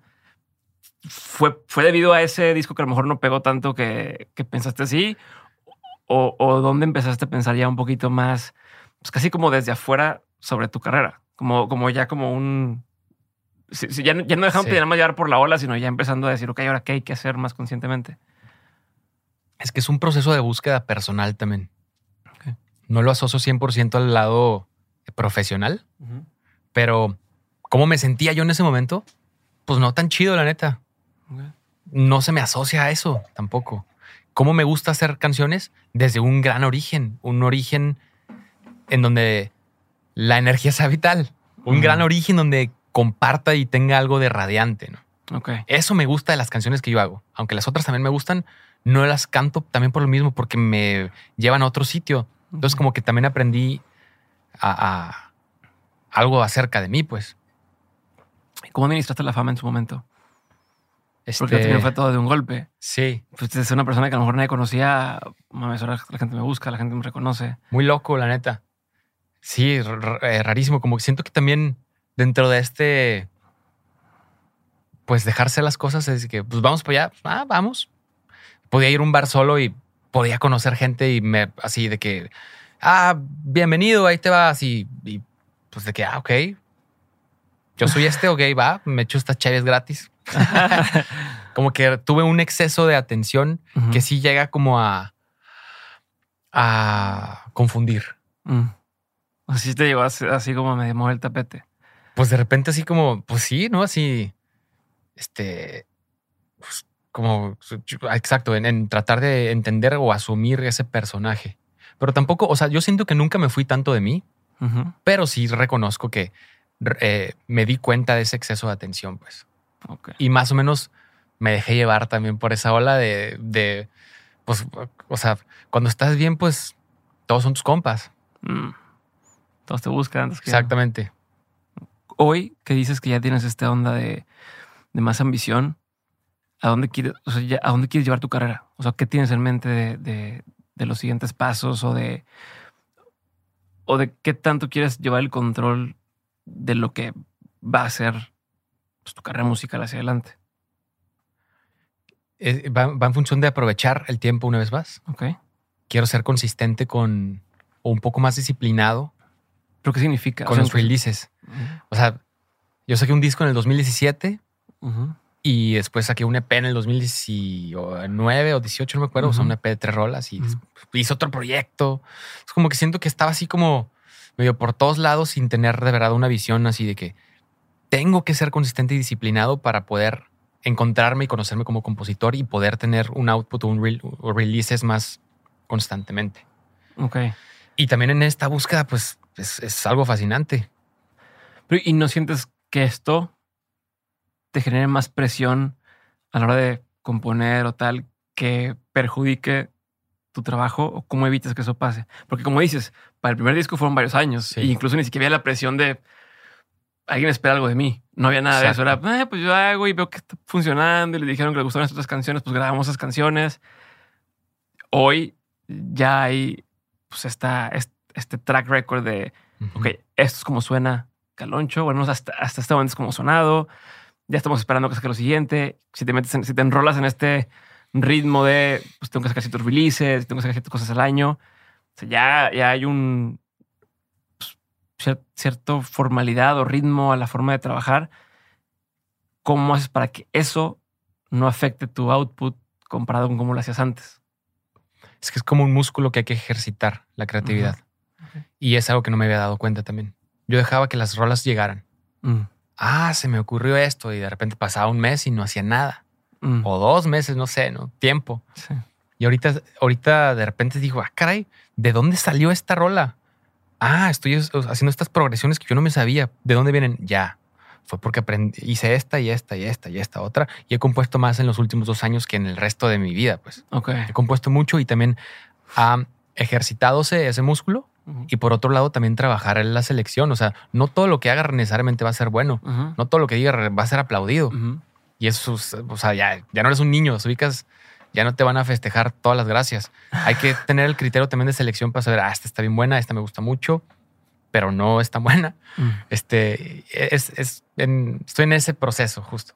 Pero, ¿Y te pesa más cuando algo ya no pega? O sea, si ya tienes, justo como estás haciéndolo más pensado, más trabajado, más, pues se puede decir más estratégico, las, nosotros la palabra en español, pero los, los stakes están más altos. Sí.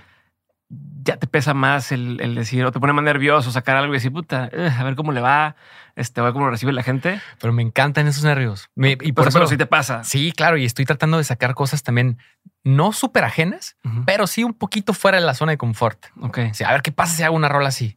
Sí. Ah, Muy ok, pulido. Exacto, como pues, eh, eh, o sea, es una gran experiencia que me, enc- me encantó hacer y son, pues, o sea, es parte, yo creo, de esta búsqueda. Digo, tampoco va a estar la gente esperando a que yo termine de aprender, Mm. tal vez, pero en el proceso, pues ya, pues, me lo estoy pasando bien. Ok. ¿Cómo relacionas o cómo, cómo es el haces para tener balance entre esto, o sea, tu carrera y tu vida personal, tus amistades, tu familia?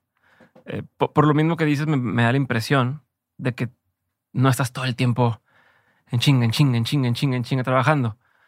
No, eso, o al menos no, no es lo que me da la impresión desde fuera.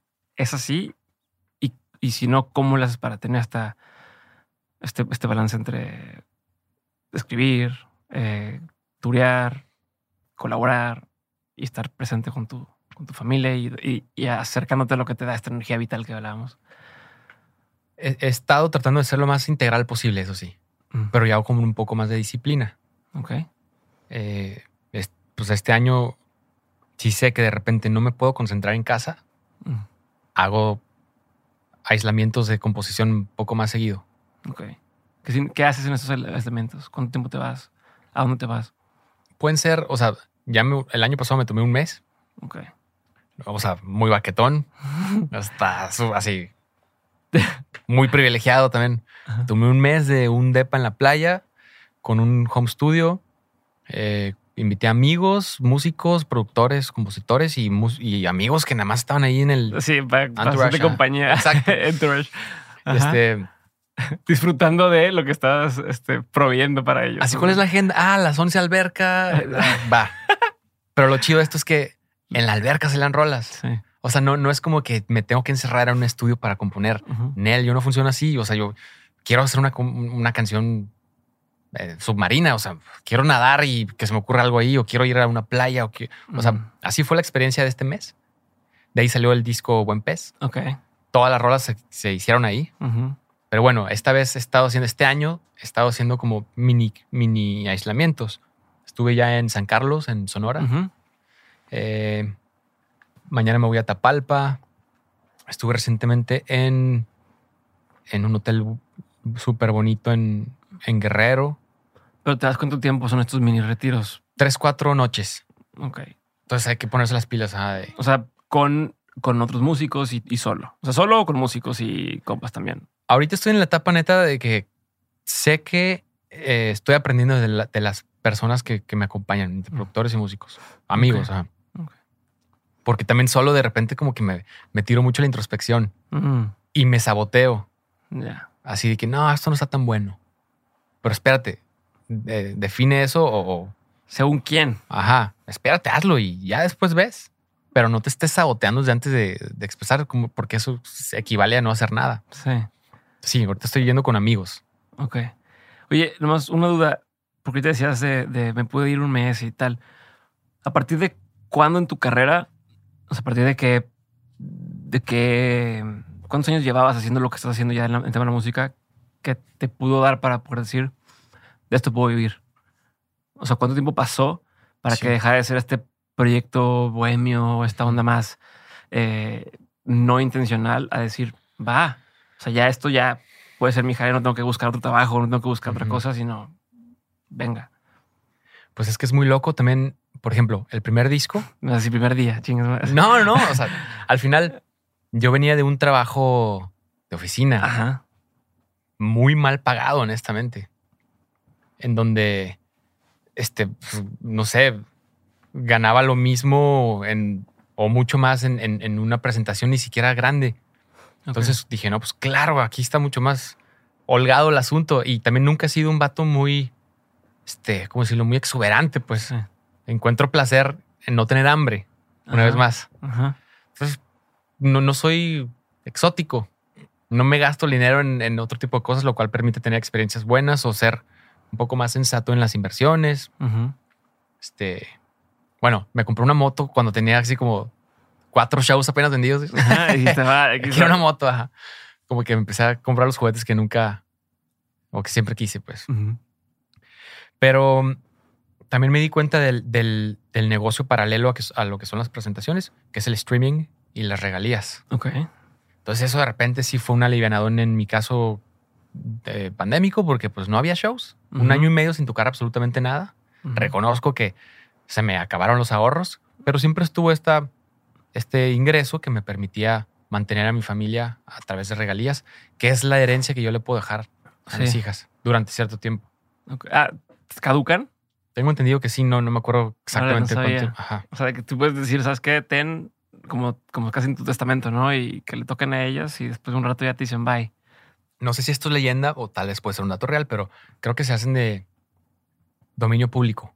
Ah, sí. Como Winnie Pooh ahorita que ya es de dominio público, tengo entendido. Sí, o sea, tras, unas décadas. Ajá. Sí, tras no sé cuánto tiempo ya se convierte en algo que ya cualquiera puede usar. Sí. Eh, o sea, ahorita que hablas del tema de las regalías y los streamings y demás, eh, hoy, ¿cómo te proteges hacia el futuro de decir, a ver, ¿qué pasa si en cinco años ya no quiero estar música o, ya no pega? O, sea, ¿tienes tu plan B o tu plan C o, has empezado algunos otros proyectos o cosas que, te blinden en ese sentido? O... Parte de lo que te mencionaba ahorita, de la ambición que empecé a ejercer a partir del 2021, fue no solo el de hacerme un compositor, sino el de buscar alternativas de negocios para cuando algo así suceda o qué tal que otra pandemia. Mm. No puedo dejar todos los huevos en una sola canasta, ¿no? Ok. Entonces, lo creo que no, no, no, no, he sido tan malo. en, es decir, no, no he despilfarrado, pues. Nunca me he comprado algo exuberante una vez más. Cuando he tenido ahorros, los he puesto en pues mi manager es mi socio en unos terrenos en, una playa que nos vamos. En algún momento vamos a hacer algo bien perro. Algo que, o sea, no, yo no soy experto en esto, ¿no? Pero yo digo, la gente que es muy audaz y muy buena para hacer negocios, ellos siempre están este, en busca de liquidez, ¿no? Sí. Entonces no la ponen como en terrenos, no la ponen como en casas y prefieren pagar renta, pagar un crédito hipotecario. Yo que me dedico a hacer canciones, prefiero pagar un crédito hipotecario a pagar este, una renta. Y eso es algo que he hecho. O sea, llevo un, un mes en mi nueva casa. Ok. En donde fue, es, un, es el paso más adulto que he hecho en mi vida, yo creo. este, y estoy bien orgulloso de mí y estoy bien orgulloso de que la música me haya permitido esta oportunidad ah, para, para, ofrecer a mi familia también una casa eh, donde mis hijas van a tener una gran calidad de vida, con parque cerca. Ok. Una vez más, no, no, no quiero lujos, quiero un parque. Sí, sí, sí, sí, Porque viví antes de esto en una casa sin parques y me daba cuenta que pues las niñas lo gozan, un parque, ¿no? Sí. Entonces, también me di cuenta de eso, pues como, a ver, duré cuatro años pagando intereses del crédito, sin embargo, estos intereses eh, eh, resulta que no perdí dinero porque tuvo inflación y además plus, eh, más bien mm. plusvalía e inflación. Dije, ah, caray, no tiré a la basura nada de dinero.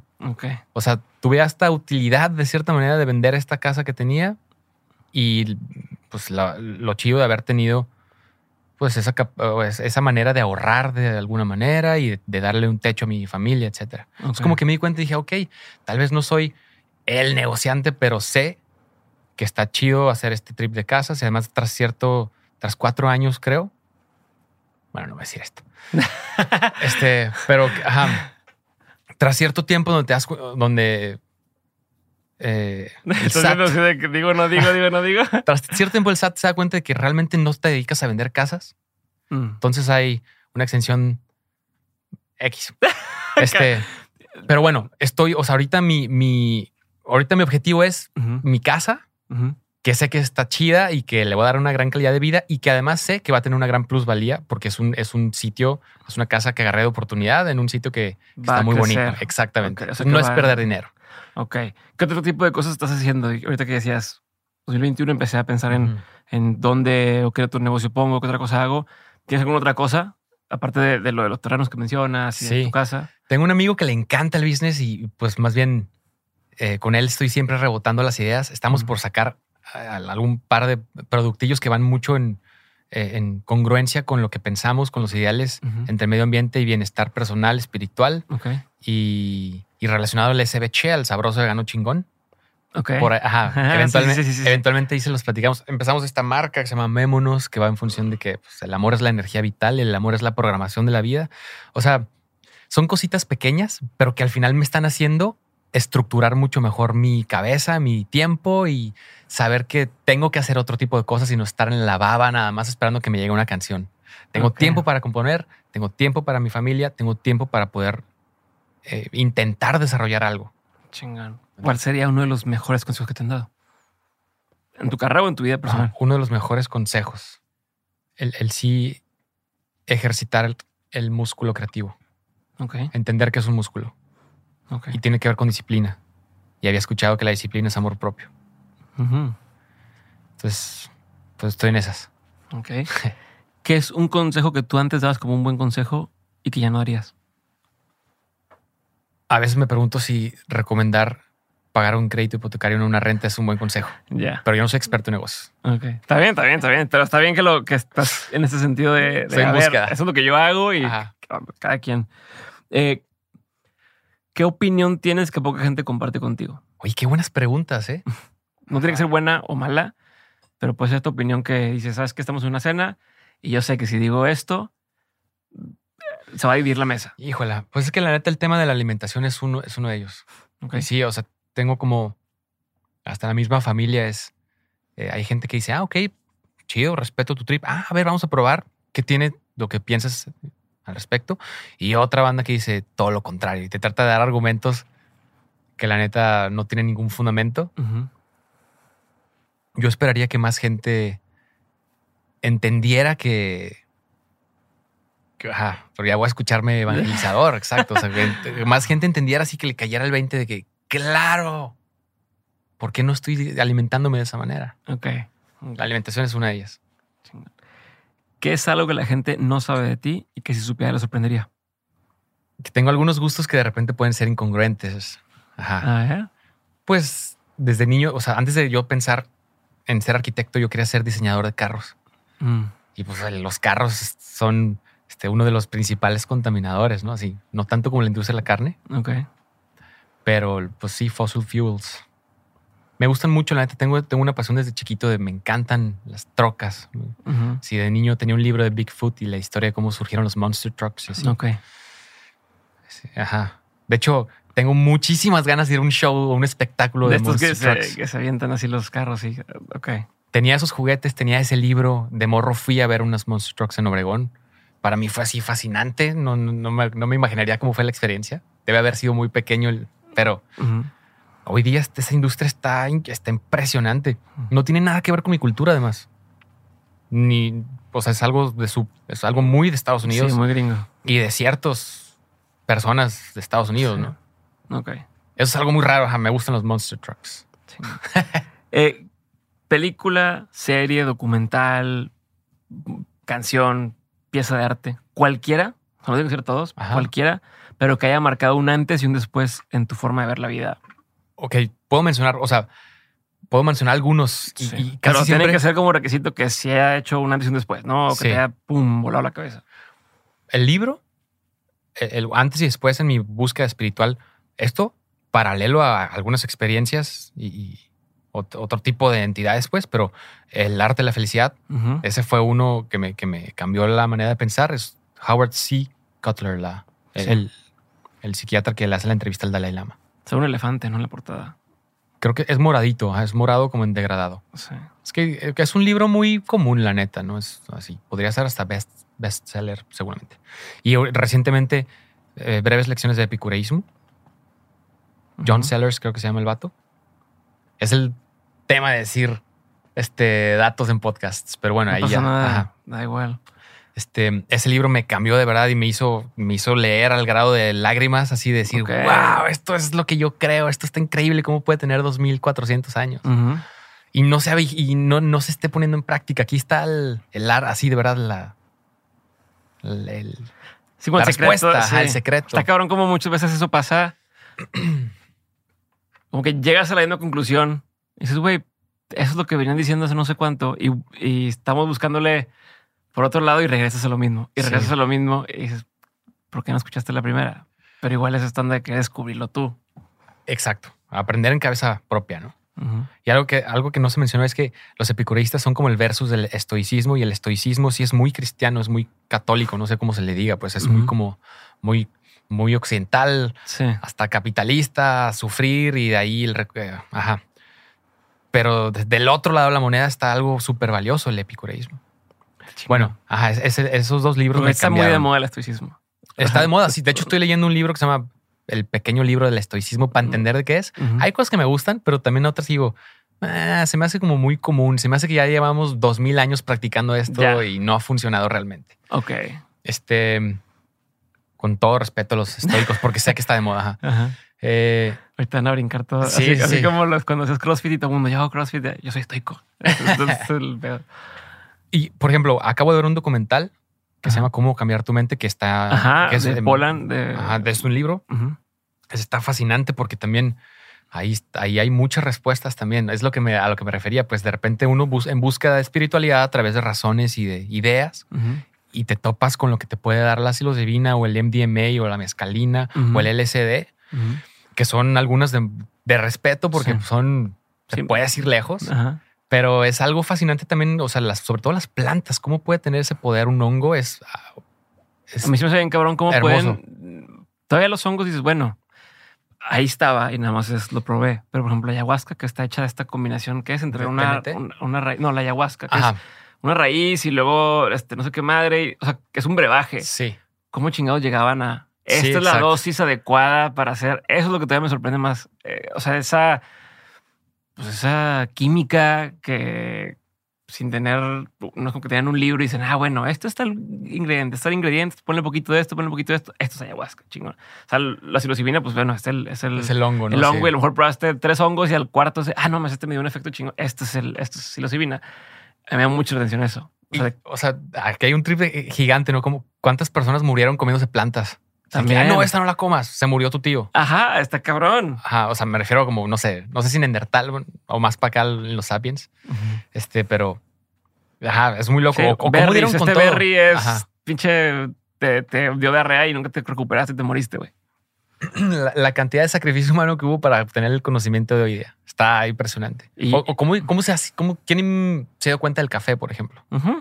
¿Cómo dieron, cómo llegaron a eso? Está impresionante. El, el ocio y la búsqueda y curiosidad humana es... es es algo que se me da mucho la atención. Justo como, como, como dan, en el caso del café, que así se hace, que así se cultiva, que si lo haces de cierta forma, no sé qué madre, si lo tostas, no sé qué madre, si lo haces así, eso me hace bien cabrón. Lo mismo que dices de los hongos, aunque, aunque no te mató ese hongo, pero ¿dónde empezaron a decir, ok, bueno, la psilocibina eh, en estos gramos están, con, ¿cómo lo pesaban? Antes, ¿Cuántos gramos este te causa esto? Si es más, si es menos, si no sé qué, con otra planta. Este güey se murió. Ah, no, nomás resulta que se paralizó un tiempo y ya pensamos que estaba muerto. O sea, no sé. sí. Cosas así. Y, el estudio de la psilocibina es muy reciente también. Sí.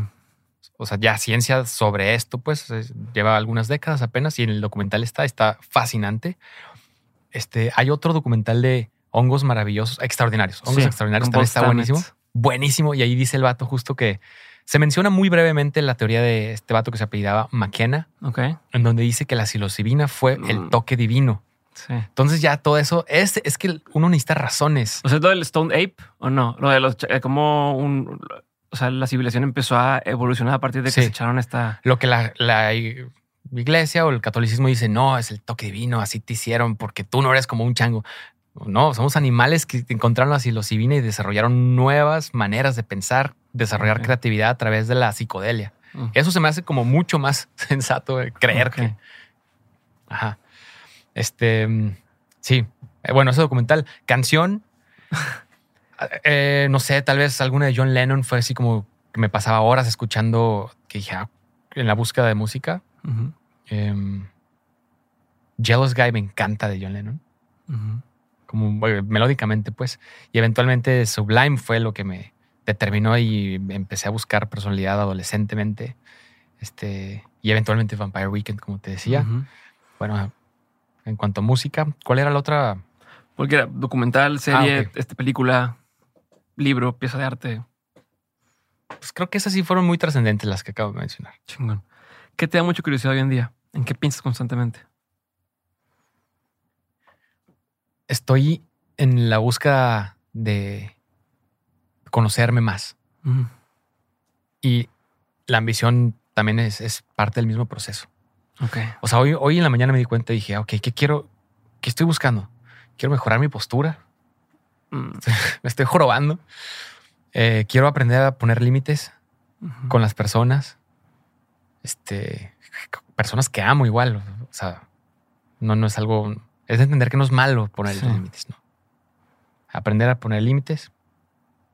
Eh, me da curiosidad también ver los cambios en mí siendo mucho más disciplinado con el ejercicio. Pero sí estoy en esta búsqueda. Hoy? Así por recreativo, no, ni siquiera me doy cuenta que estoy haciendo ejercicio. Y es algo que me he dado cuenta a lo largo del tiempo. Que no me gustaba hacer ejercicio, sí, que tengo que ir. Patinaba y hacía horas cardio y, el trip creativo de tratar de sacar trucos, ¿no? Y hoy día me gusta mucho la, la bici de montaña. Ok.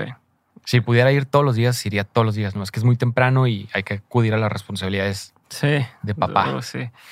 Eh, ¿Cómo, esta parte que dices de conocerte, cómo es, cómo es este proceso? Pues teniendo, como dices, una familia, ¿no? Este, teniendo hijos, teniendo tu pareja. ¿Cómo administras ese cambio o esa introspección?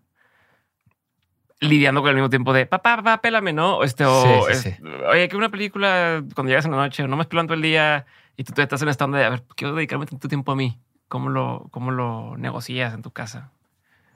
Pues también tengo muchos tiempos solo. Mm. Me he dado cuenta, muchos traslados. Mm. Pues en camionetas, en aviones, o yendo al aeropuerto, o yendo... Me gusta hacer vueltas también. Yo soy, a diferencia de, de mi morra, que a ella le encanta como más bien, prefiero no salir. Y si yo salgo ese, oye, acuérdate, me, hazme un paro, tráeme esto y esto. Y ah, va. Me encanta estar afuera y me encanta ir con gente y así. Aunque no soy precisamente extrovertido y tan social, pero me gusta ese tipo de vueltas y ahí pienso mucho. Escucho eh, desde el año pasado, ya no escucho tanta música, ando más bien en el tema de podcast. Ok. ¿Qué oyes? Dementes. Nah, es el, el, comercial. No, ¿qué escuchas? En serio. De verdad, escucho, o sea, como que yo no, no, es más, hace poco fui con Roberto Martínez a Creativo y yo no lo conocía. Ok. O sea, no te habías topado nunca. yo no escuchaba podcasts. O sea, creo que en ese momento que fue a principios del año pasado, yo había escuchado porque le dio COVID a mi carnal en Puerto Vallarta me lo traje. Dije, ah, yo voy por ti, güey. ¿Ya escuchaste leyendas legendarias? Ah, a ver. Ah, caray, todo eso está en Spotify, así puedo escuchar conversaciones de personas. Entonces, de repente escuché algunos capítulos de leyendas y a raíz de Roberto Martínez escuché y he escuchado muchos de creativo, he escuchado de Dementes. Estoy también fascinado con el viaje de, Alexis, de Anda. Claro.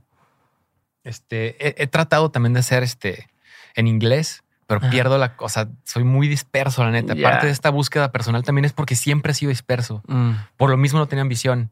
Por lo mismo yo estaba así como just chilling, ¿no? Así como dejando ser que las cosas sean. Y eso es algo bien positivo, pero también tiene una parte que dice, no, güey, a ver, asume el control, asume el control de tu tiempo y de tu dirección. O sea, como que sientes que, que no sé, es pregunta, como de, si te intentabas concentrar en algo, te empezabas a, a, te costaba mucho, entonces mejor preferías mira, ni para qué me hago esfuerzo y, me dejo ir. ¿Tiene que ver con esto? ¿O, ¿O porque era ese tema de no tengo ambición? Yo creo que sí, como disfrutar la experiencia, mm. dejar ser. Y eso hay mucha espiritualidad también en eso inconscientemente. Déjalo ser, pues ¿para qué te vas a eh, desgarrar eh, tratando de cambiar algo que muchas veces no puedes cambiar? Es como, déjalo ser, canal. Pero ¿dónde está el balance entre el balance? Pero, pero, pero, ¿dónde encuentras tú esa, línea entre dejar ser y la ambición de ir a buscar? Sí, o sea, de decir, ok, mira, te voy a poner un ejemplo estúpido, pero quiero que vuelva a nominar a un Grammy. Y entonces esta combinación de, pues mientras no pase, pues no ha pasado, pues es lo que es. O a decir, bueno, voy a hacer un proyecto que esté bien chingón y que sea digno de cualquier premio o lo que tú quieras. Pues es, es parte también de, de, del eureka reciente que tuve, que el tiempo es finito. Mi experiencia de vida es finita y va rapidísimo. De repente me di cuenta que tenía la edad que tenía y dije, Ujú. ¿qué estoy haciendo? ¿Tienes qué? ¿30 y qué? 35 y dije, 35. ¿qué quiero hacer? ¿Cómo quiero aprovechar la experiencia? Y es también en función de reconocer lo, lo afortunado que eres. Pues aprovecha eso. O sea, si tienes todo resuelto, ¿por qué no estás haciendo algo? Ya. Por ahí va el asunto. ¿Dónde te diste cuenta de esto? Dices en la pandemia, pero hubo algún, alguna cosa en particular que te lo detonó, una experiencia. Creo que, o sea, nunca me había pasado esto, pero sentí un, un como un quebrar. Se, cerró- se acabó un año, empezó uno nuevo. Fue así con, con todo así. Justo me escribió y también Kurt fue parte de esto. Ok. En enero, Kurt. Ben Kurt tiene un proceso así ahorita de, de, Sí. sí, de Ah, cambio. ves. O sea, el vato me escribió en enero así, oye, ¿cómo estás? Soy Kurt. Ya, ¿qué onda?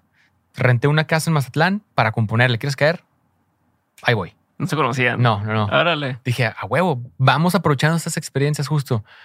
Llegué con Kurt que tiene una visión, este, mm, como muy activa o muy, muy de asumir ese liderazgo en su proyecto y por eso le va tan bien. La neta, es una persona muy talentosa y le aprendí un chorro, así como decir, ya, pues claro, pues, puedo- o sea, puedo estar haciendo mil cosas y yo decido y puedo aprovechar también que estamos en la misma disquera, así que ellos tienen acceso a muchas cosas. Ujú. Hay que aprovechar eso si ya está aquí a disposición. A ver, sí, háblale a, no sé, Que, que me da mucho atención lo que me dices ahorita, porque tú estás en este proceso, según me lo estás diciendo, de, de que te despertó cierta ambición, ¿no? Y estar buscando.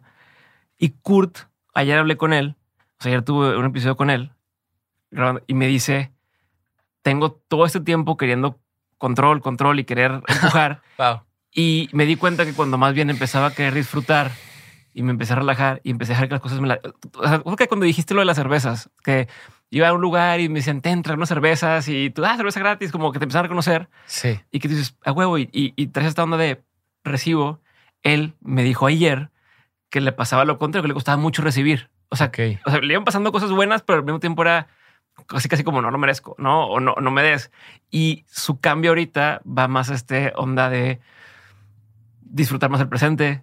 Entonces está Bien. cabrón como están diciendo ay, como estas cosas que, que, que, pues, al final llega a un punto medio, ¿no? Pero van en caminos Sí. desde, desde perspectivas distintas a, a este punto. Me llama un chingo la atención. Digo, no estoy diciendo que significa algo, no, pero Yo creo que sí, la neta. O sea, algo atrajo a que quisiéramos o que se diera la oportunidad de trabajar juntos. Hicimos un chorro de canciones. pues salió una. No, No ha salido. eh, hicimos un chorro de canciones, no salió ninguna. Ah, ok. Pensé que había salido una. A lo mejor. Somos Instantes la hice con él. Ah, Ajá. ok. Pero yo me refiero, Somos Instantes salió en la playa. Mm. Yo me refiero, meses antes hicimos como siete rolas. O empezamos como siete rolas, de las cuales tal vez cuatro o cinco te- eh, terminaron. Pero como que su drive a mí, a mí me hizo aprender y tal vez el mío también le hizo como que, o sea, creo que hicimos un buen balance, pues. Tal vez. Ahorita que me doy cuenta, qué dije, ok, qué loco. Porque sí, como, a- a- profundizamos chido en muchas cosas.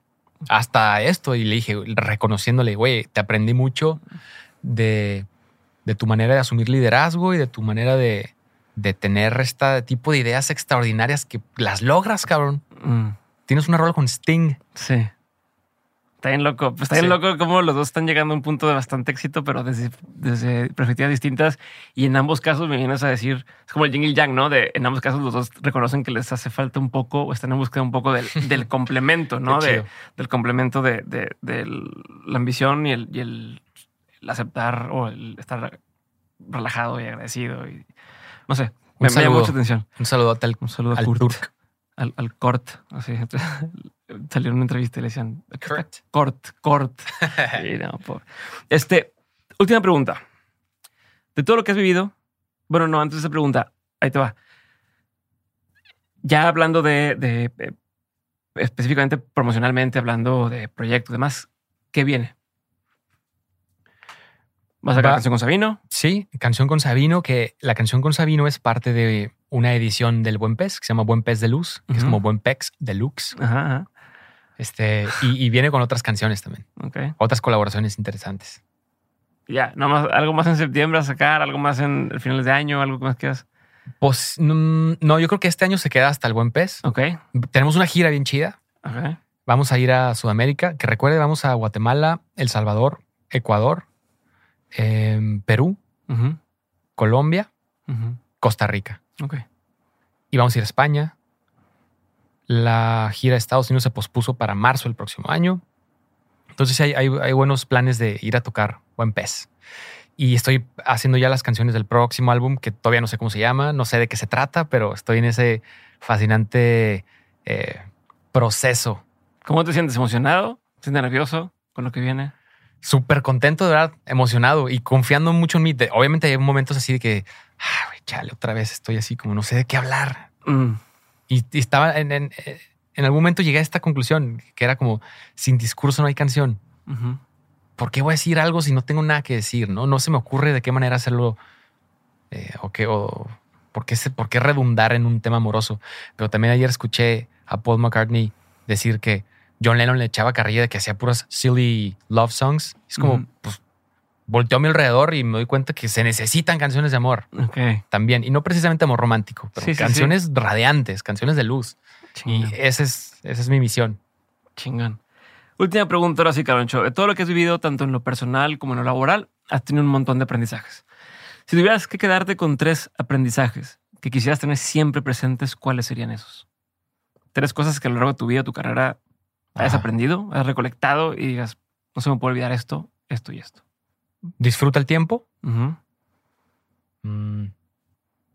Sí, eh, interactuar con quien amas Ok. y mm, atención a la búsqueda personal, Ok. donde va la disciplina, donde va la espiritualidad, donde va el ejercicio, donde va eh, ideales. Ajá.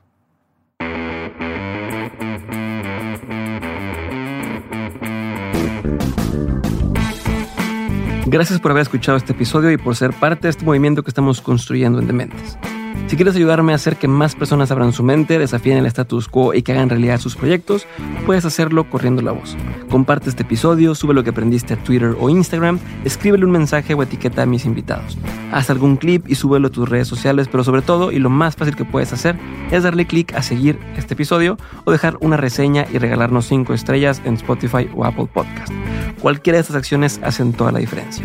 Por último, si quieres seguir aprendiendo, recuerda que todas las semanas envío el 7 de 7, el newsletter para los innovadores, aprendedores y emprendedores. En este mail que recibes te comparto los mejores recursos que voy encontrando de forma completamente gratuita. Entra a dementes.mx para suscribirte o da clic en el enlace que aparece en la descripción de este episodio. Espero verte muy pronto en el siguiente episodio. Si te quedaste con la duda de algo, en la página también puedes encontrar las mapas de este episodio. Te mando un abrazo grande y nos vemos muy pronto.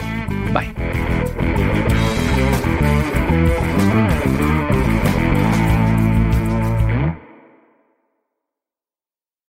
Lucky Land Casino asking people what's the weirdest place you've gotten lucky? Lucky? In line at the deli, I guess? Aha, in my dentist's office.